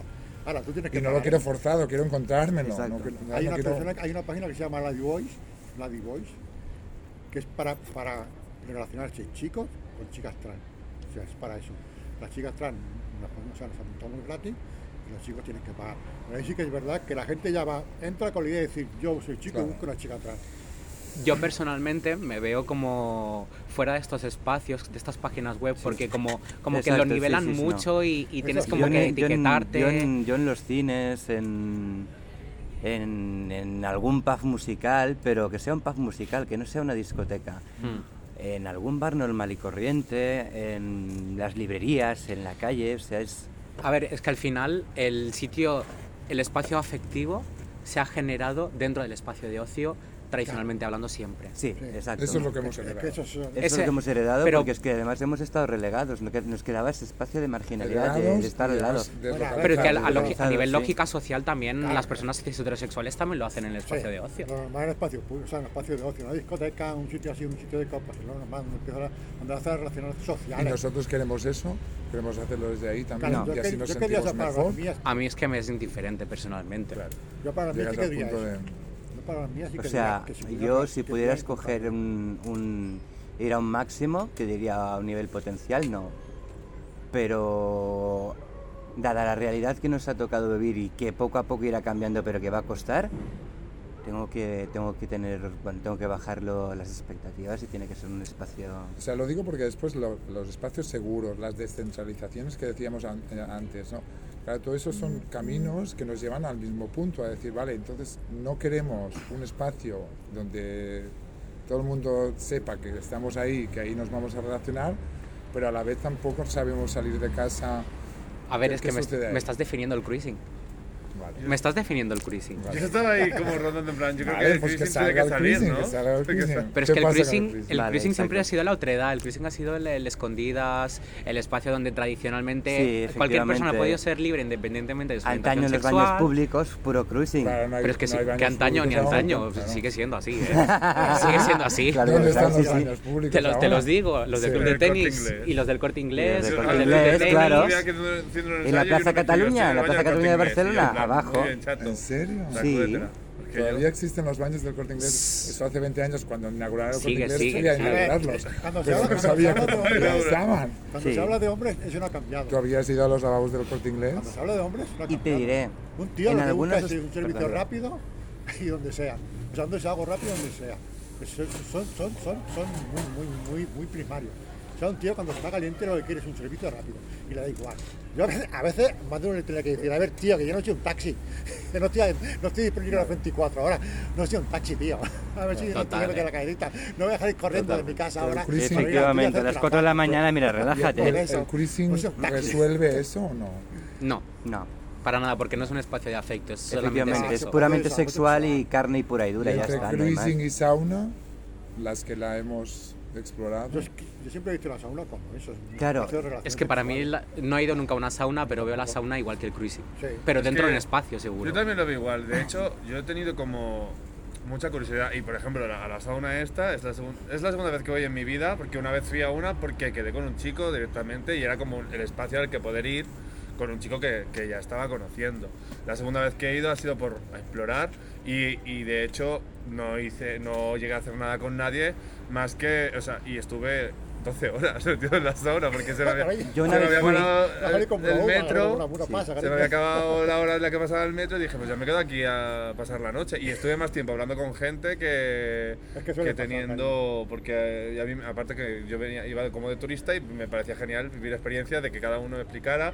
Uno que le habían quitado un pulmón, otro que no sé qué, otro en la guerra, el tatuaje Te de su diré, pues abuela. te diré cosa. ¿Sabes? Para mí eso puede llegar a ser un punto de afecto, un punto de conexión Sí, tremendo. Pero esto no es, que no es socio, tío. es igual como, como no sé, si- bueno, si conocéis, eh, estaba el Charlie, ahora está el 6-9, que son locales liberales, son espacios liberales, y pasa como, como- es una sauna, pero abierto todo. el mundo. Lo que pasa es que, no claro, o sea, allí sí es lo que pasa conmigo, perdón. Como dices, claro, que es más lo que estás hablando de lo que estás haciendo. Entonces Lo que sí es- que puedes conocer personas. Perdón, que sí, No, que te piso. Lo que sí que es verdad, una cosa que me dijo, porque yo cuando llegué a la sauna, evidentemente yo no conocía. Y yo era como en plan, mm, a mí me daban miedo las cosas así como muy de repente, ¿sabes? Y, y estaba entrando en un sitio en el que no sabía si me iban a comer los leones. Exacto. Y, y luego, estando ya, llevando mucho rato y en plan diciendo, a ver qué hago aquí, o me voy o empiezo a hablar con la Sí, gente sí, o lo que sea para que romper sea. el hielo. Porque aquí hay gente hablando y, y- y tienen relaciones afectivas, no, Correcto. y no directamente sexuales. Y, em- y empecé a hablar con uno y entonces luego ya, ese pues me hizo como de relaciones públicas, me enseñó hasta toda la sauna. Hasta vi capítulos ahí de cosas de droguitas y cosas que yo dije, no, yo en esto no me meto, pero buen rollo, cada uno con lo suyo.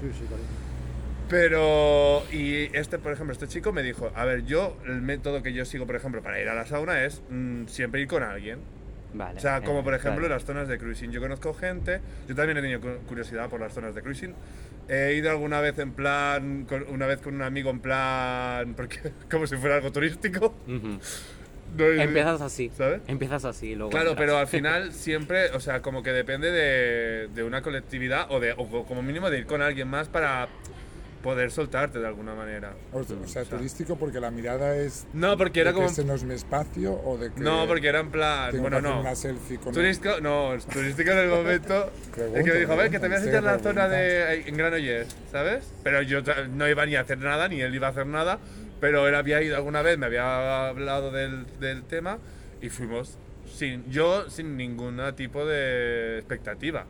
Pero igualmente hay mucha gente que va a zonas de cruising hablando, incluso yo también estoy en algunos grupos de Telegram que se, que se gestionan así para en plan, ¿quién viene a, a ¿cómo se llama? A Castellarnau, ¿no? Sí, este es mítico también. ¿Sabes? Pues hay, pero hay gente que ya se conoce como en plan, generan, generan como, como grupo, ¿sabes? De alguna manera. Y No, a lo de mejor hecho, se ve. desde el Tinder yo encontré a uno que me dijo hay un grupo de Telegram para Sí. hacer cruising y yo fue como no, no, no voy ahí. Pero ¿cuáles, No, serían, ¿cuáles serían los espacios? Pero desde el- ¿qué más? Pues no lo sé. Cangambús existe. Cangambús también. Es una realidad. Yo es que vivo detrás, yo es que vivo delante. En la capella. Zona, no, más bien zona puente huertos. Vale. O sea, tienes que cruzar la C58 e irte al bosquecito. No. Claro, ¿Tú conocías estos espacios? Me encanta, me encanta. Cariño, mejor que no los conozcas. Yo quería recuperar un poco Sí, esto de que hablabas de la sauna. Y es que me parece que en el momento en el que dejas de ver eh, la sauna como un espacio donde tener una oportunidad carnal meramente sexual y ya está, sin ningún tipo de vínculo, y empiezas a socializar con el resto de personas, no sé hasta qué punto em- está dejando ya ser algo afectivo y está empezando a ser meramente ocio, porque me he ido a tomar algunas copas y estoy conociendo gente, estoy así Sí. creando vínculos, pero quizás tampoco es afectivo porque no espero ni encontrar ni una pareja ni un vínculo sexoafectivo con una de estas personas porque igual ni siquiera te interesa, no lo sé si, si en ese momento te interesaba o no, pero al final lo que has sido es hacer ocio. Y Sí, has pero- convertido y has resignificado este espacio donde normalmente es Sí, correcto. sex- meramente sexualizado o es, estereotípicamente hablando, una sauna es un sitio donde vas a mantener relaciones sexuales y hay mucha gente que no le apetece o en ese momento pues mm, te ha dejado de apetecer y lo conviertes en un sitio de ocio, donde me voy a tomar un, un cóctel o una cerveza o un refresco y conozco a gente pero sin más intencionalidad. De hecho te lo dicen los, los propios de la sauna, cuando ya se sientan o están con una copa o con un algo, ya están diciendo al resto que aquí hay un espacio. Y de hecho la sauna, antes, a diferencia del cruising, es que tiene un espacio de bar, Sí, correcto. Ah, donde es que- como es un espacio no libre para, para generar ese ocio. En cambio el cruising no tiene un espacio eso de... saco. ¿no? Eso O saco, sí, no o sí también. O sea, hay un Eso espacio de esta parte del bosque es para hablar y esta es para follar. No lo creo. No lo No creo. lo a ver, creo. yo que Pregunto. gente que. con- O sea, O este coche O- hablamos y en este coche en castellano Supongo que follamos. es más que nada, pues eso, si, si conoces a gente o lo que sea, a lo mejor sí que puedes tener un sitio en el que te pares un momento, digamos. Pero claro, pero tampoco no te vas a parar porque no te puedes tomar una cervecita a lo mejor o no puedes. No, no hay esa consigna, de, de- de- por lo menos de a priori. Es que, a ver, es que en un lugar, donde, en un lugar, una sauna, un Charlie, un sitio así, no deja de ser un sitio de ocio. A ver, que- la única diferencia entre un Charlie y este bar es que en el Charlie, si te apetece en un momento dado, te tiras a la cama. Pero tienes tu, tu espacio de bar, que es donde socializas. O sea, estás socializando. Charlie es Barcelona. ¿Eh? Charlie es en Barcelona. Sí. El Charlie era, bueno, ahora se llama otro nombre, es un local Barcelona liberal. Bueno, me refiero a eso, que tú entrabas al Charlie y tenías tu barra. O sea, No, tu no, bar. es que los heteronormativos te dicen dónde están No, las saunas los- heteros. Y luego las, una sauna debe ser igual. O sea, Mm. la mayoría de la gente va pensando, "Mm, me voy a acostar un ratito con alguien, voy a hacer algo con alguien, pero también luego va a hablar, luego Mm. no es decir, hago esto y me voy. Luego socializa.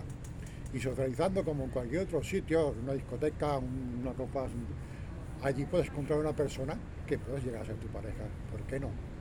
A ver, ¿por qué no puedes encontrar en un sitio de esos a una persona que con el tiempo la vayas conociendo y llega a ser tu pareja? Bueno, porque tener que- pareja es, también es entrar en un colectivo de privilegiadas, ¿eh? Eso lo ¿Qué? sabéis, ¿no? Yo que no tengo pareja ahora y la Yo tengo. soy privilegiada, yo se lo digo. Cuando no la tienes, sientes una presión de la gente de, ay, Sí. pobre, estás solo, Bueno, estás sola. eso no, Y tú. Soy libre, tú no. Sí, sí. no te has dado cuenta. Déjame en paz un poquito, Déjame que tampoco viene a apartar, O sea, que exacto. también ahí, ahí otra vez juega Pero eso es social en general. Ahí, Sí, sí, ahí en Claro. el colectivo. no, no, ahí en el aquí colectivo. Estamos todas juntas. Pero en yo, aún claro, dentro de mi categoría, soy privilegiada tener mi pareja. Claro. Sí, Yo lo he notado en cuando. caso- no, pero es que en nuestro caso, a ver, hay, una cosa muy curiosa con las chicas trans, es, yo siempre he dividido a los, hombres en tres categorías. El cis, o sea, el, el etéreo, que le gusta a las mujeres, cis, punto. El gay, que no deja de ser una persona cis, es un chico cis, vaya que se enamora o se acuesta al que le dé la gana. Y luego hay otro grupo que son chicos etéreos, o sea, cis, etéreos, que buscan a las chicas trans porque a la hora de, de- de la sexual buscan una parte en nosotras, pero solo lo quieren en un cuerpo femenino, no lo quieren en un cuerpo masculino. O sea, Totalmente. quieren lo Sí, que ¿eh? tienen un chico, pero lo quieren en un cuerpo Sí, femenino. ¿estáis de acuerdo? Es como... Sí, Yo lo veo mucho que hay muchos hombres heterosexuales o bisexuales que no saben que son bisexuales, que, que, no, que, que quizás no se atreven a dar este paso intermedio en resignificarse y plantearse su orientación sexual y lo que buscan es personas trans en general, Sí. sobre todo Voy a- mujeres voy a- voy a trans. y lo prueban y, y para mí es para mí es muy traumático. ¿eh? y para mí es muy traumático porque al final te sientes bueno fetichizada y objetualizada Sí, y- y, es un no, medio No, pero el problema, el problema tío, O sea, no, a ti no te ha sucedido eso, por ejemplo. ¿De qué? Esa sensación, De, bueno, a mí no. No, ¿no te has sentido objetiva, fetichizado Yo, ni por- a ver, me- objetivizado? sí, pero por. en por- una relación? O sea, alguien se acerca a ti para A ver, "Ay, me yo- relaciono a con a ver cómo es. por ser alto, por tener pelo largo, ¿sabes? En plan, como si fuera yo aquí Tarzán, o, o como eres alto, la tienes que tener muy larga, o Sí. cualquier cosa de estas, pero, o sea, pero sí, mm, puramente por algo físico. ¿Sabes? Que de, que de- ¿sabes? De ver cuánta altura tienes y, O sea, y ya estarías es dentro como... de, los tres que dice ella, No, pero... pero es que está, lo que yo iba, que está ese grupo, que ese grupo de chicos, eh, claro, les digo, cuando los vas conociendo, vas socializando, vas conociendo chicos y los chicos te van conociendo, y llega un momento que se enamoran de ti. O sea, hostia, hostia, eres Sara, es la hostia, es una persona que se puede hablar contigo, se puede tener una conversación muy interesante, eres, coincidimos mucho, pero luego está la puñetera, frasecita que es la que te mata como persona, y dices, tú me encuentras mucho, yo quiero estar contigo, eres fabulosa, pero que no se entere nadie, ¿Eres un...? que no se entere nadie. Eres el secreto. Efectivamente. Sí, ¿El secreto sigue Sí. estando? Existe. Sí, sí, sí, sí, sí, existe. Existe, existe. Está como muy. Sí, sí. Pero Tengo mi novia, tengo mi vida. Cuando tengo mis tengo amigos, ganas de un desahogo, te llamo. Sí. Te utilizo para un ratito y después no ha existido. Esto no, Bueno, no ha o in- incluso personas que no tienen pareja, hombres que no tienen pareja, Tienen no su se, vida. no se atreven como a, a- a- a socializarte. No se atreven a decir, pues mi pareja es una persona trans y la presento en familia, en sociedad y en amistades. Efectivamente. Sí, también. porque mi, mi- mi novio, que es un chico cis y es un pibarrulo, eh, la primera cita fue en un restaurante. O sea, me dijo, me por internet, me dijo, quiero conocerte, digo, vale, cariño. Y yo pensé, bueno, no, vale. digo, vale. Y me dijo, voy a reservar mesa en un restaurante. Y me reservó mesa en un restaurante. Y eso ya como, me, ya solo por esto como que te voy a decir que sí. Pero tras se lo dijo a su familia, se lo dijo a sus amigos, se lo dijo a todo el mundo. Estoy con una chica trans, esto es lo que hay. Y sé que, y aquí, sé que, hay- por, por suerte en ellas esto también va cambiando, porque son muchas jovencitas que van saliendo con chicos cis, que aunque, aunque se han hecho parejitas, que conviven, eso también va cambiando. Pero es una cosa que ahora mismo poco a poco. Pero la mayoría es eso, es eres fantástica, es una persona que me encanta estar contigo, que igual eres la hostia, pero que no entere nadie. Hostia, cabrón, eso me lo puedo dicho al principio y quedamos Total. Yo creo que ya he sonado lo suficiente como para hablar al respecto, pero, o sea, y quiero decir que mi expareja, eh, tuve una relación de un año y medio con mi actual expareja, rompimos hace unos 7, 8 meses, y estuvimos un año y medio en el que todo mi grupo de amigos y toda mi familia le aceptaba a él, pero a mí nunca me llegó a presentar a nadie. Solamente lo sabía una persona de su círculo que, que estaba con una persona trans. Y además, y este es como un hándicap y un valor añadido, él era un hombre cis y heterosexual y musulmán. Entonces, claro, yo entendí, yo entendí, Sí. los términos de decir, vale, yo por seguridad de mi pareja lo acepto estos términos, pero hay un momento de sentirte muy mal, mal. contigo mismo, de decir, es que realmente no me estoy sintiendo valorada por la persona con la que yo quiero y sé que esa persona me quiere, pero por su protección y por sus convicciones sociales nunca me va a presentar en que- me va a quedar como relegada de la- sí, él- él- súper. esa persona, por ejemplo, cuando está contigo en tu círculo, no tiene problema. O sea, tú le presentas a todo tu círculo de personas, no tiene problema en decir yo soy su pareja, pero no quiere que tú conozcas a nadie de su círculo. ¿Y a vosotras dos también os ha sucedido algo similar? Bueno, teniendo en cuenta de que yo no he tenido ningún tipo de relación, y, pero sé que tirando el tema, en este caso en religión, hacia los musulmanes, eso sé que es un tema que puede llegar muy, muy a serias. Y claro, es, lo que ha dicho, que por un momento sientes que, te menosprecian, pero sabes que en el fondo te quiere, pero no puede por un término. Y eso, quieras o no, jode. La verdad, jode. Y que no sé si fue por un, por un hecho de que lo dejaste o no. Y si lo fue, es entendible. Pero eh, que si fue por eso, no, no debería de serlo que por una, rel- por una religión o por simple hecho de si es musulmán como si es de, de China, pues te tenga que dejar o te tenga que apartar de su familia solo por, por la religión. Así que No, es que es- va mucho más, es el vínculo social. Es el, es el refugio que tienes. Si de golpe y porrazo rompes con esa realidad, si en algún momento la cosa sale mal, ¿a quién acude?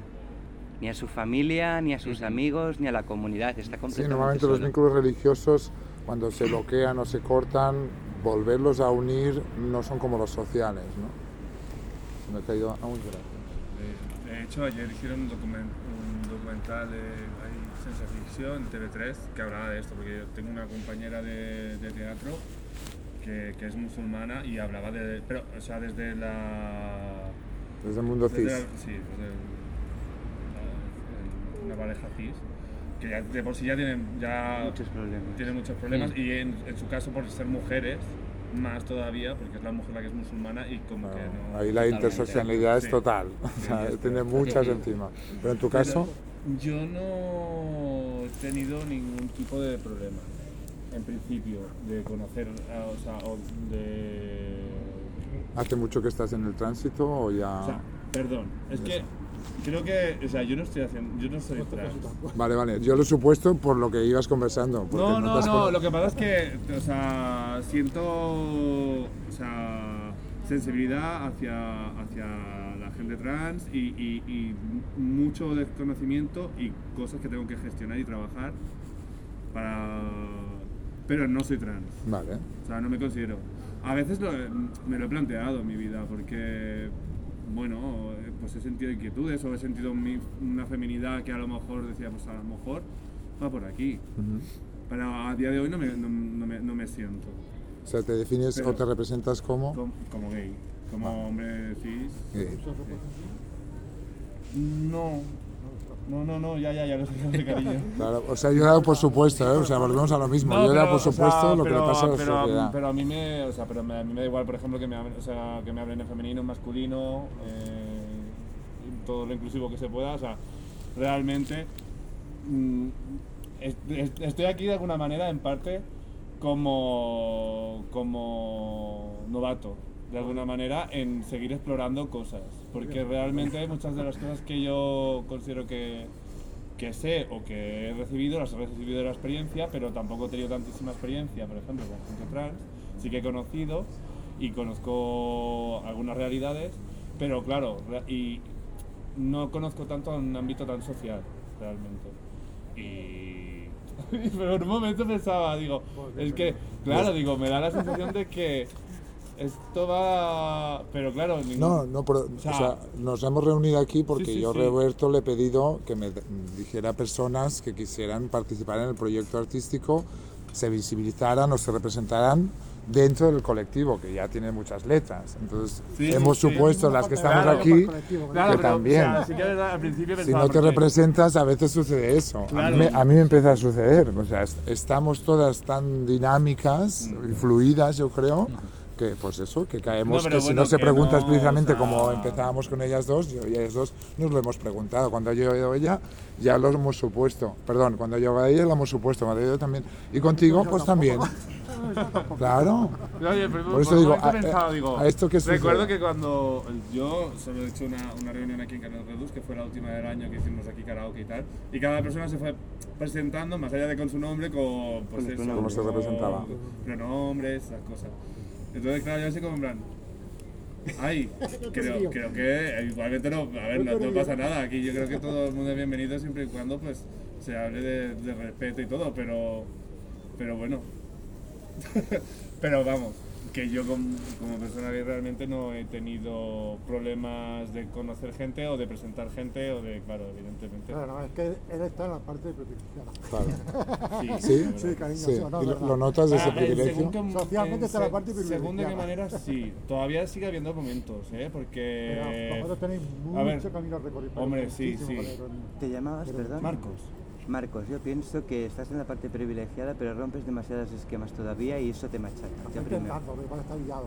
está liado, está... No, No, no, no, rompe que- alguno, rompe Que alguno. digamos que no, pero las que estamos aquí pensamos que era una persona trans. Sí, No, yo no. yo sí. Yo no. ¿Tú no? he ¿Tú has pensado, que era cis? la- la ¿Eh? ¿Tú has pensado que era cis?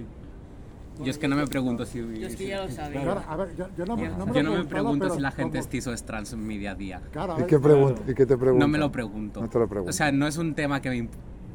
Pero aunque no te importa, tu, tu prejuicio... No hago una lectura. Ahí es, ahí Claro, voy. porque yo como he vivido con personas y, y he convivido y he compartido espacios con personas tan plurales que al final no te lo preguntas y yo lo tengo como Por ejemplo... Ni lo en- supones, ni, ni, no lo ni te equivocas. porque, claro, es eso, que no te, no te equivocas cuando ya no haces un juicio previo. Y yo, mm, no sé, hablo en general eh, con la letra E a veces, y, o en femenino directamente, porque al final somos personas y punto, y ya está, y hablo en femenino. Mm. Y en el caso de que alguna persona prefiera no ser dirigida en femenino, uso la E. Y es- algo que no me, no me pregunto si X persona es cis o es trans. ¿A ti te ha pasado lo mismo? ¿Has supuesto la transexualidad las que estamos aquí? Eh. La gender police. Sí, bueno, pero porque además, o sea, yo ya me he sentado y ha sido como que ha sido como un abanico. O sea, de tú has alguna pensado que yo era trans y que ella era trans y que ella era trans y que...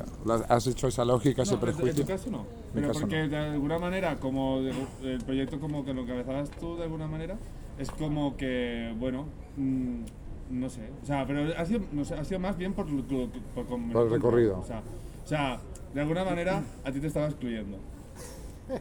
¿Sabes? Porque era en plan, vale, los que hemos venido entre, entre como si fuéramos las personas que hemos venido a tu encuentro, de alguna manera. Así era la performance, ¿eh? La Me, me performance estoy era así. divirtiendo un montón con esta situación en la que te estás sintiendo tremendamente incómodo. Ya, Bueno, el hecho de me ser la persona más no, feliz no, Está grabado, ¿sabes? Está No, aquí. pero- No, pero pues, sí, bueno. Hombres incómodos son mi, mi Sí. favorito. Sí, pero yo, soy- No, yo- en general, no, pero porque yo en general también soy una persona que a veces tengo mis inseguridades. Y- otra cosa. A ver, a ver, Sí, seguro que- No, yo, pero déjame hacer una foto. Quiero hacer una foto de afecto. No os mováis, no os mováis. En espacio privado. Pero esto es de- esto- no, no, no, no. A ver, a ver. Necesito esto. Ah, Es que yo soy demasiado afectivo. Tú se ve la pareja. Además de la fiesta. Porque eh, cuando hablamos de la, de la parte afectiva, claro, es que a mí, por ejemplo, me, radi- me, me da un poco el hecho de que parece que cuando hablamos de afectivo, parece que tenga que tener mucho vínculo con lo sexual. Y a mí, por ejemplo, no me viene tanto. Y es Quizás, un gran error porque es que pueden estar juntos, pueden estar separados, puede solo haber una parte y la otra no, puede haber solo una parte y la otra me la peto completamente porque quiero solo un encuentro sexual a la bestia. Puede haber una parte que incluso sea afectiva, pero la, la forma de demostrar la afectividad es tan varia como personas haya, con lo cual se, se remezcla, se, se, se tiñe de, de múltiple- de múltiples formas. Yo una vez cogía y estaba. Trabajé un tiempo con chavales con diversidad funcional, ¿vale? Mm, Al acabar el ciclo formativo. Y hubo un día que los chavales cogieron y subieron al bus. Y, uno de los, y, un- y una parejilla, que no eran pareja ni mucho menos, eran, eran amigos, cogieron y se dieron un beso. Claro. Todo el resto reaccionaron, ¡Hala, marica! Cojo y hago. Digo, esto sí que no digo, porque entonces voy a ser la peor de todas. Digo, a ver, ¿cuál es el problema? Que se han dado un beso, digo, muy bien. Y les dije a todos, con vuestro padre, ¿cómo os abrazáis? ¿Cómo, ¿Cómo expresáis que los queréis? ¿Cómo expresáis el afecto? Ah, pues le doy un beso. Digo, vale. ¿Y a la mamá? Y uno dice, no, un beso no, yo le doy un abrazo. Vale. ¿Y al tete? Al tete. Uy, al tete. Al tete, pues mira, yo depende del día, porque hay días que le doy abrazo, hay días que le doy un beso, y hay veces que le digo que lo quiero, pero ya, eh, lejos, lejos, lejos, que me deje en paz. Vale, digo, ahí está el afecto. Digo, yo os voy a decir una cosa, con mis mejores amigos me doy un pico. Y se quedaron todos así, flipados, mirándome, digo, sí. Claro, es que la afectivo-sexualidad, de hecho, antes decíamos sexualidad, ahora decimos afectivo-sexualidad desde la academia. ¿Por qué? Porque se le ponga a la sexualidad afectos. O sea, los afectos siempre han estado representados desde la familia, sobre todo, este constructo que también está inventado, pero está claro que a la sexualidad le faltaba, para poder equilibrarla y que no fuera de la sexualización de la sociedad, esos afectos pero es curioso cómo eso tensiona a los individuos. O sea, al representarnos todas de, de distintas maneras, sea tan diverso, claro, una persona que se representa cis y que es gay, ¿qué le pasa en un colectivo o un encuentro como el de ahora? De, estoy contigo que me encanta. Es ¿eh? O que- sea, me encanta esa sensación. Yo no lo digo en ningún momento. Sí que, era, sí que era un chico, pero no me ha molestado. Que yo pensaba que era trans, lo tenía Ah, pero clarísimo. No, no, a mí también me ha pasado, yo Y yo, la- como ella, Yo es- que estoy en espacios muy diversos, pero no lo he dudado. No, no he- no he dado- Ya no el de Cruz de Barbará me, ha descolocado. Lo amigo. Sí, porque ahora, Cruz de. Barbará trans, y digo, no, pero bueno, puede ser el primero que conozcas, que se quede ahí. Por eso me ha, o sea, mi prejuicio ha sido Sí, sí, el mi barrio. prejuicio también, o sea, yo he dicho, pues he dado por hecho que eras trans y ya está. Digo, pues vale. Pues vale, pues no mira, le una chica alta que ahora se ha hecho trans, me, me, me, pero me no estoy ahí. el, el no estoy ahí. asunto, pero... Pero a mí me pasa con ella, que yo, yo más o menos estoy de acuerdo con ella, como me da igual que sea, ni se lo preguntar ni se lo voy a preguntar. Va, dejémosle hablar al incomodado. No, pero yo, por ejemplo, o sea, como que lo voy trabajando de alguna manera, pero muchas veces, o sea, sigue sigo viendo y sigo incluso yo en mí también teniendo la cosa de de focalizar cuando una persona, o sea, incluso, o sea, si, si es más evidente la- por algunos rasgos o lo que sea que una persona pueda ser trans, a lo mejor lo, lo ves y a lo mejor dices, vale, pues ya está, es- o sea, o incluso no que piense que es trans, porque yo por ejemplo tengo una, tengo una amiga que, que, a día de hoy creo que es trans, que, es trans, no ha hecho transición ni nada, pero como de cuando yo la conocí ahora ha, ha fluido muchas cosas y, y hay muchísima más información. No he vuelto a tener conversación, pero al principio es trans. Y yo cuando antes de conocerla personalmente, ya la había visto eh, una vez, en- de hecho, una, en una cola de teatro, para entrar al teatro, y ya me había llamado la atención porque era peculiar. Tenía algo peculiar. No era, o sea, ya te En digo. su no- representación veías que había algo... o, sea, por su- la imagen, como yo la veía y tal, o sea, era como, pues eso, como, que podía ser un chico, que sería pues, más femenino, lo que sea, pero claro, yo tampoco tenía muy claro. Y sí que hay un, poco todavía el punto de, de decir, ah, es trans, vale. O sea, me- me- eh, vale, pero hay como que verlo.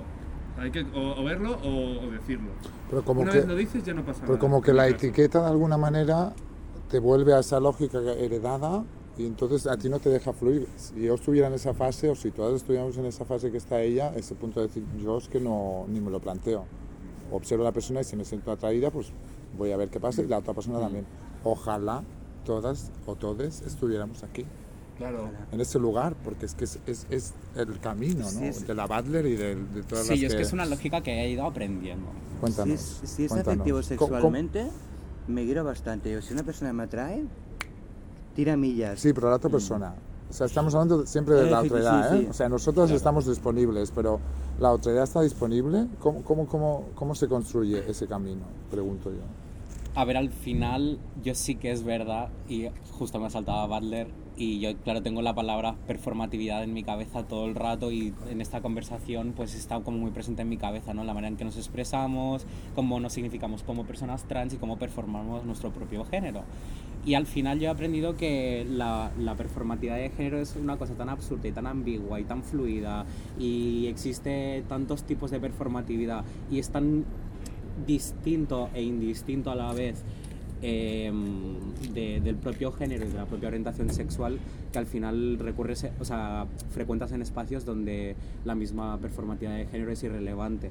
Y, a mí me pasa mucho en la academia que mm, ves a personas que podían ser trans, podían ser, no serlo, como a ti te ha pasado con este amigo tuyo que crees que es trans, no lo sabes, pero ya como viste algo que, que di- disruptea un poco a nivel social y hay cosas, pues claro, que evidentemente te das cuenta, ¿no? Entre comillas, dices, vale, esta persona no está dentro de los cánones sociales y aquí hay 50 personas y esta persona me está llamando la atención porque está siendo disruptiva con el espacio. Entonces al final yo lo tengo muy naturalizado por mis espacios. Porque mis espacios, pese a ser pues tanto LGTB inclusivos como más heterosexuales en general, existe mucha variedad de, de Y representación. estos espacios no están en Sabadell. Sí, ¿Sí? Ah, Sí. qué bien. sí, sí. Yo tengo que decir una cosa porque y aquí sí que que me incomoda. Pues son públicos, perdón. ¿eh? Mm. No es culpa tuya, ¿eh? no es culpa de nadie. Pero es una cosa que me incomoda porque cuando se habla del género me estás ignorando. No te odio a ti. ¿eh? Sí, sí, ahora, sí. se, usa- ahora, ahora se, ha- se ha- estamos en un momento de la sociedad que ahora se ha convertido todo en género. El género, el género es, es, es una imposición social sobre un sexo. Se construye, dices en Efectivamente, es Beauvoir. una construcción, sí. Es Se una construye. social sobre un sexo. Pero yo, por ejemplo, yo no Según soy genital, género, además. Literalmente. Porque es, sexu- es transexual. que también las hay transgénero, y son tan chicas como yo, que eso no se discute. Ujú. Lo que a mí no, lo que a mí me- cuando se habla así me incomoda es que, claro, cuando se habla de género, género, género, y entonces, ¿qué pasa? Que mí no se habla. Yo soy transexual, y estoy orgullosa de ser transexual. Yo me voy a operar. Si tengo suerte, este fin de año me toca mi operación. Si me puedo, me voy a operar todo lo que pueda. Porque yo, mi, mi problema es mi cuerpo. Es lo que. Yo tengo mi, mi problema con mi cuerpo, que siempre lo he tenido. Ahora, por suerte, ahora me veo cuando estoy en niñita, cuando me voy a bañar, me veo y mi cuerpo me va gustando.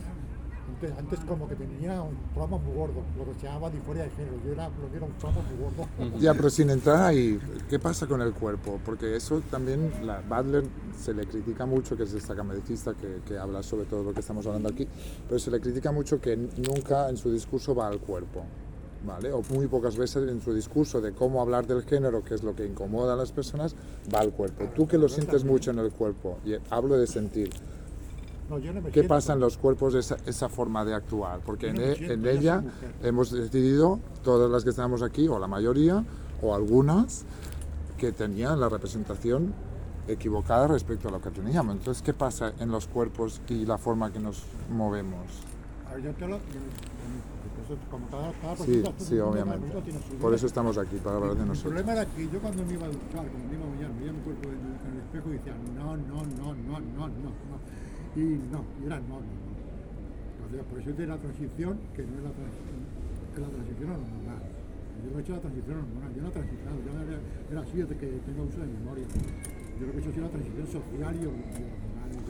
Pero que te ha llevado a, a sentir que los genitales son el, el futuro para cambiarlo. No, no, no, yo no, No. yo no, yo no- no tengo problemas con con los genitales, ni, ni- tengo problemas con que eso no me pertenece. O sea, no- tengo problemas cuando me miro que eso no me pertenece, que eso no es mi cuerpo. Wow. Que eso es lo que, pero que no lo rechace, ni, a ver, en el sentido de que no, no rechazo un genital. Lo que pasa es que en mi caso yo lo veo y digo, no, no, no, no, eso no es mío, eso no es mío, eso no es mío, y no lo quiero, y si, si me pudiera cortar, me lo cortaba. Y yo por eso me iba a operar. Quiero, quiero visualizar, ver mi cuerpo como se ve en mi, en mi, en mi sexo, o sea, externamente. Internamente no lo soy, lo sé, porque yo no soy relacionista, la biología está, cariño, y soy muy científica, y sé que por dentro no lo soy. Yo he llorado muchas veces, y ahora lloro mucho, desde que tengo Javi, lloro mucho por no poder tener un hijo con él. Yo me pego cansado y yo les digo, hostia, que, que no puedo tener un hijo con, no con él, de él, que igual no le diga papá. Pero no poder tener un hijo de esa persona que amo ahora, a mí me, me crea ansiedad. ¿Y el resto? Pero lo tengo que reconocer. Pero ya por fuera, como eso no lo puedo evitar, lo que quiero es por fuera, sí verme y decir, vale, por fuera me, me, selé como. Vale. Son las 7 y 37, os digo para, para las que se tengan otras cosas. Para ir cerrando, ¿os gustaría compartir eso de cómo eh, este- ese debate que ella tiene con ella misma, que es muy siglo XX, además me encanta? Profesional. Eso Cada uno tiene lo suyo. Claro, por eso. El resto, la forma de cómo se mueven, cómo me, me ve la otra edad, la otra persona, c- cómo lo resuelvo en mi cuerpo, ¿qué pasa ahí? Si lo queréis compartir Yo- para terminar. Uy, perdón. Yo sí que he tenido algún momento de malestar, pero me he dicho, vamos a ver. No es una cuestión de pragmatismo, es una cuestión que va más allá. ¿Qué hay de malo en mi cuerpo? Vale, sí, me siento así y yo creo que pudiera mejorar. Pero de verdad, el cuerpo que, se- que me ha sido dado es un cuerpo equivocado. Yo pienso que no. Pienso, bajo mi punto, ¿eh? no pretendo No, no, no, faltar a nadie, cuidado. personal que cada uno Exacto. Pero, pero ¿por qué no puede ser mi cuerpo? Si todo Vamos es a- genital, sí. mi genital es así, yo pienso distinto, pues chao, ¿no? Ent- Efectivamente, digo, mejoraré todo aquello, mejoraré no, transformaré todo lo que pueda, aquello que quiera, sí, me operaré porque realmente lo- mm, es, es algo que me, que, me, que me nace, sí, pero el resto de mi cuerpo, ¿por qué? ¿Por qué ha de ser diferente? Además, si no tengo un malestar con esta mandíbula más o menos masculina, no le, no le topo, o sea, no le, no le, no, no tiene por qué hacerme ningún daño. Entonces, Hmm. tengo una relación ambivalente, o sea, no, no lo vivo. La revisas, la cuestionas y ya está. Exacto, la Sí, reviso, es- la cuestiono y, y no más. A mí me ocurre una experiencia muy distinta a vosotros dos, a vosotras dos, porque yo al significarme como persona no binaria, eh, pese a sí que performar mucho la feminidad, yo nunca he tenido como un malestar físico con mi propio cuerpo. Entonces, ya de por sí, de manera natural, mi cuerpo es bastante femenino y no con- porque claro también yo tengo un punto de vista sobre la transición como muy personal que al final la- una una transición es tan única como personas hay en el mundo como personas que existen. Entonces yo por ejemplo me he hecho la láser en la, en la láser facial. Y eso significa transicionar pues es que no lo sé. Simplemente he hecho un cambio en mi físico que no me gustaba Como pero las yo no me cejas, las hormono, uñas, por ¿no? ejemplo. Y hay gente que se piensa que me hormono pues por, por mi pecho por ejemplo o yo qué sé o cualquier, cualquier cosa. Entonces a mí me ocurre que cuando tengo relaciones íntimas con otras personas las personas tienen una idea de que yo probablemente me esté hormonando. No es, el, no es mi caso. No me apetece hacerlo porque no es mm, lo que en este momento me apetece hacer. Y tengo una buena relación con mi cuerpo, con mis genitales y con mi físico actual y no tengo la necesidad de cambiarlo. He cambiado mi rostro, que es un poco sobre lo que más se ve al final del día a día y es lo que me apetecía a mí como más representar y, y performar. Pero que, claro, como mm, transiciones hay miles y no sé ni siquiera si yo cuento como una transición, pues probablemente sí, probablemente no. Dejarte el pelo es una, es una señal, el dejarte el pelo largo, cortártelo, cada persona al final lo hace de una manera muy distinta y el, el objetivo es sentirte cómodo con, pues, con, tu, con tu cuerpo y resignificar o hasta cierto punto como, como vincular lo que tú tienes y tu imagen propia y, y exteriorizarla al mundo, ¿no? Eso es, eso es lo que es al final la performatividad de género y lo que es la expresión de género. Bueno, yo- eso ya es opinión mía, pero ya que estoy. No binario, el colectivo no binario para mí cortocircuita todas las Sí, letras del colectivo. y me encanta. Y me encanta Yo que creo que sea es lo que así. más Doy gracias de que hayan personas no binarias en mi entorno, porque cortocircuita, pero Mogollón y además a mí me, me libera mucho de, Claro, del malestar sí. que puede tener porque lo envío toda la mirada. Digo, pues no me da la gana, mi Claro. cuerpo es este y se Pero acabó. si hay una no Que binaria que y hace no. eso, pues yo. Y es que incluso veo que los géneros binarios están como muy encasillados en ciertos roles físicos, eh, estéticos y también representativos a nivel, a nivel identitario y no es, no es ni mucho menos necesario y conozco a bastantes personas trans binarias que su estética y su representación de género no coinciden para nada con, con el estándar trans y, y ni mucho menos y aún así son personas binarias. Gracias. ¿Tú cómo lo ves? ¿Cómo ves tu cuerpo con tu forma de moverte?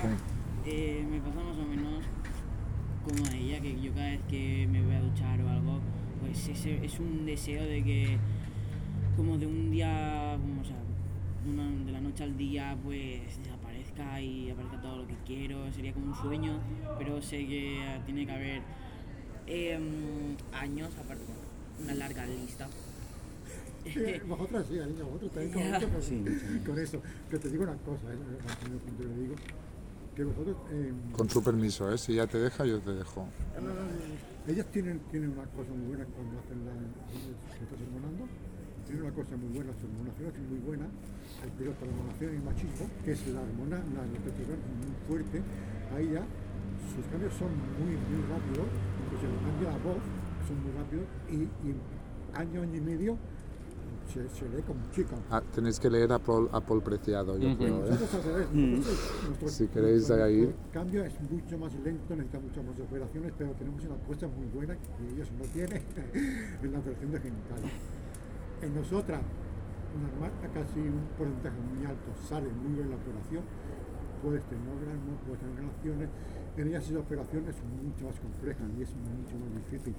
Pero, pero, así, pero, es, pero eso es un argumento también, yo creo, patriarcal, ¿eh? y ahí te lo pongo. Es un argumento patriarcal porque de alguna manera es No, el es discurso sanitario que dice que las personas mujer que hacen es más complejo porque es que el clítoris aquí es una complejidad, o sea, todo el aparato genital femenino o que le hemos llamado femenino es complejísimo, en cambio el pene como es exterior, pues hija, esto cortas, pinchas y ya está.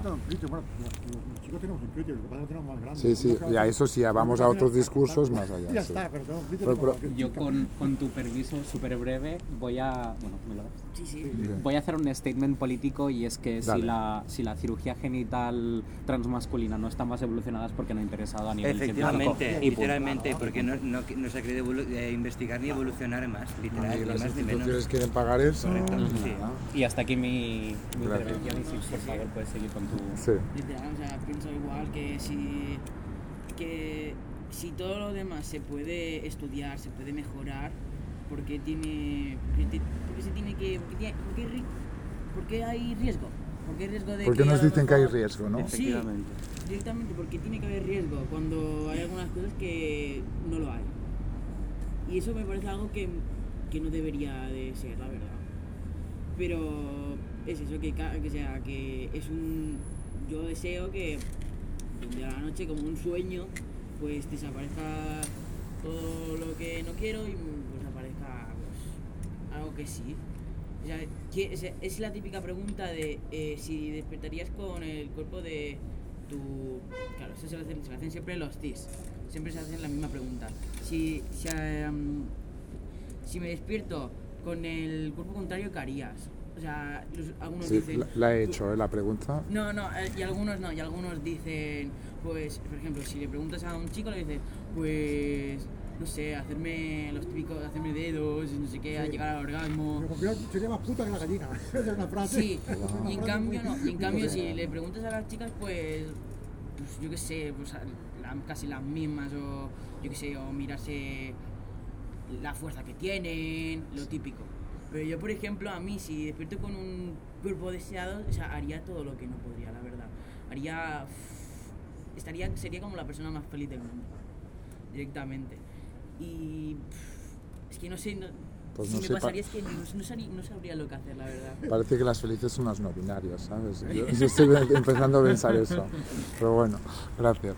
¿Y Pues yo, ah, claro, a mí lo que me pasa, o sea, con tu cuerpo, con, cuerpo con- siento, con lo que te ha pasado hoy aquí? gusto, en plan, con el género que tengo, con, cómo es físicamente, por una parte, pero por otra parte, en mi problema son los estándares a veces que hay sociales de cómo tiene que ser, a veces, o sea, un hombre. Incluso cuando me, a lo mejor me he planteado mm, tener una vertiente más femenina, es como que mm, nunca llego a, tener un punto de una cosa o de la otra. Siempre fallas en algo, o sea, o fallo en algo. En plan, o, o sea, volviendo por ejemplo a- al, al hecho de eso, de ser, de ser un hombre. Sí, claro, ¿eh? No, ¿Un no, gay? no te, no te escondas nada si no quieres, ¿eh? O sea, tú, tú No, no, no, no. sácalo, O ¿eh? sea, es, es, es, em, o sea, es el, el hecho de tener que tener un cuerpo así, el tener un, el vientre plano, o el tener, o, un- o unos genitales que sean, ¿sabes? Que sean vigorosos, que sean llamativos, que sean, ¿sabes? O, ¿sabes? El, estar- tener que estar pendiente siempre de, de, de, algo que además, mm, como yo lo recibo, es algo que no es para mí que es para, para la otra persona que tiene que verme y juzgarme. Es un poco el, el juicio. O sea, yo, bueno, de hecho yo soy muy sensible al juicio muchas veces, quizás porque, bueno, siempre he sido así, pero, pero siempre soy muy sensible al juicio de, de- o sea, cuando, cuando soy, tengo barriga, porque tengo barriga, cuando a lo mejor tengo barriga, pero no tengo la suficiente como para, por ejemplo, ser un oso. Y entonces es como plan, pues entonces ya, por aquí tampoco.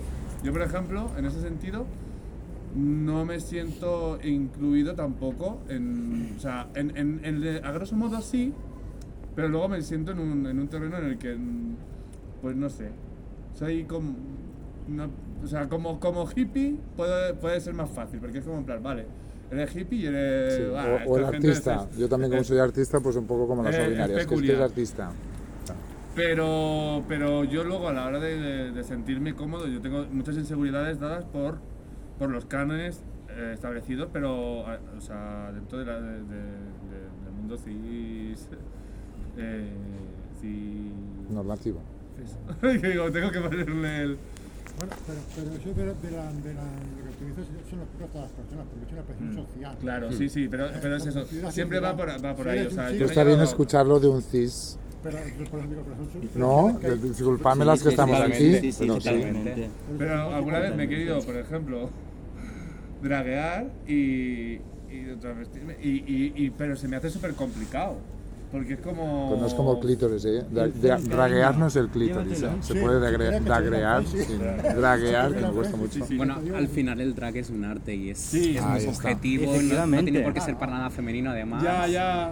El drag no es para nada femenino si no Efectivamente, quieres, o sea, ¿eh? es que huye precisamente de eso, no es una parodia como se pretende decir No, de lo femenino, no, todo lo contrario. arte, es un arte, lo que pasa es que a, a mí, yo con eso también tengo el problema, a ver, yo porque tengo, tengo problemas con muchas cosas, Bueno, como todas. pero tengo problemas con el hecho de que siempre se recurre, a ver, el raza es un arte, a mí me gusta y conozco muchos trans y trans y me encantan, y, de hecho, pero es una cosa que siempre me, ha- me ha- me ha molestado y decir, a ver, igual que en el, en el colectivo gay, que, que es muy recurrente, es decir, vamos a vestirnos de chicas y vamos a parodiar el ser de una chica. El carnaval, drag sí. como que lo lleva muy extremo, a ese extremo que, que dentro del espectáculo es fantástico, es un espectáculo fantástico, pero a mí me echa decir, hostia, es que Pero ya es un extremo de, persona- pero de disculpa, ¿eh? pero es, es paro- parodiar o ir al extremo, pero de ningún género. Sí, porque atrás siempre de chica. No. No, no, Yo estoy con ella, o sea, yo, mucho- yo conozco mucho drag Claro. y de hecho el, el drag que más consumo es el, el que menos parodia el género en general, es el más artístico. Bueno, yo me refiero a que, que, que las chicas que no, o sea, las personas, porque hay, hay, o sea, hay chicos cis, y chicos gay y chicas trans. o sea, Ujú. hay- Pero siempre he visto un espectáculo de que es una persona que se viste de chica. Pues no tiene por qué y, No lo sé, y te recomiendo un montón consumir otro tipo de drag Yo porque a mí me que- parece súper no, divertido no lo- y te es pues es guay, es Pues guay. hay que van de galácticas incluso, o sea, es una pasada. Sí, Todo no, lo que tú sí, te de- puedas sí, imaginar. O de pasada. como Sí. Crujiente. Como Gacio, Onyx, muy galáctica ella. Como espectáculo me encanta. ¿eh? Me encanta que acabemos con tracks. A, mis, a mis chicos les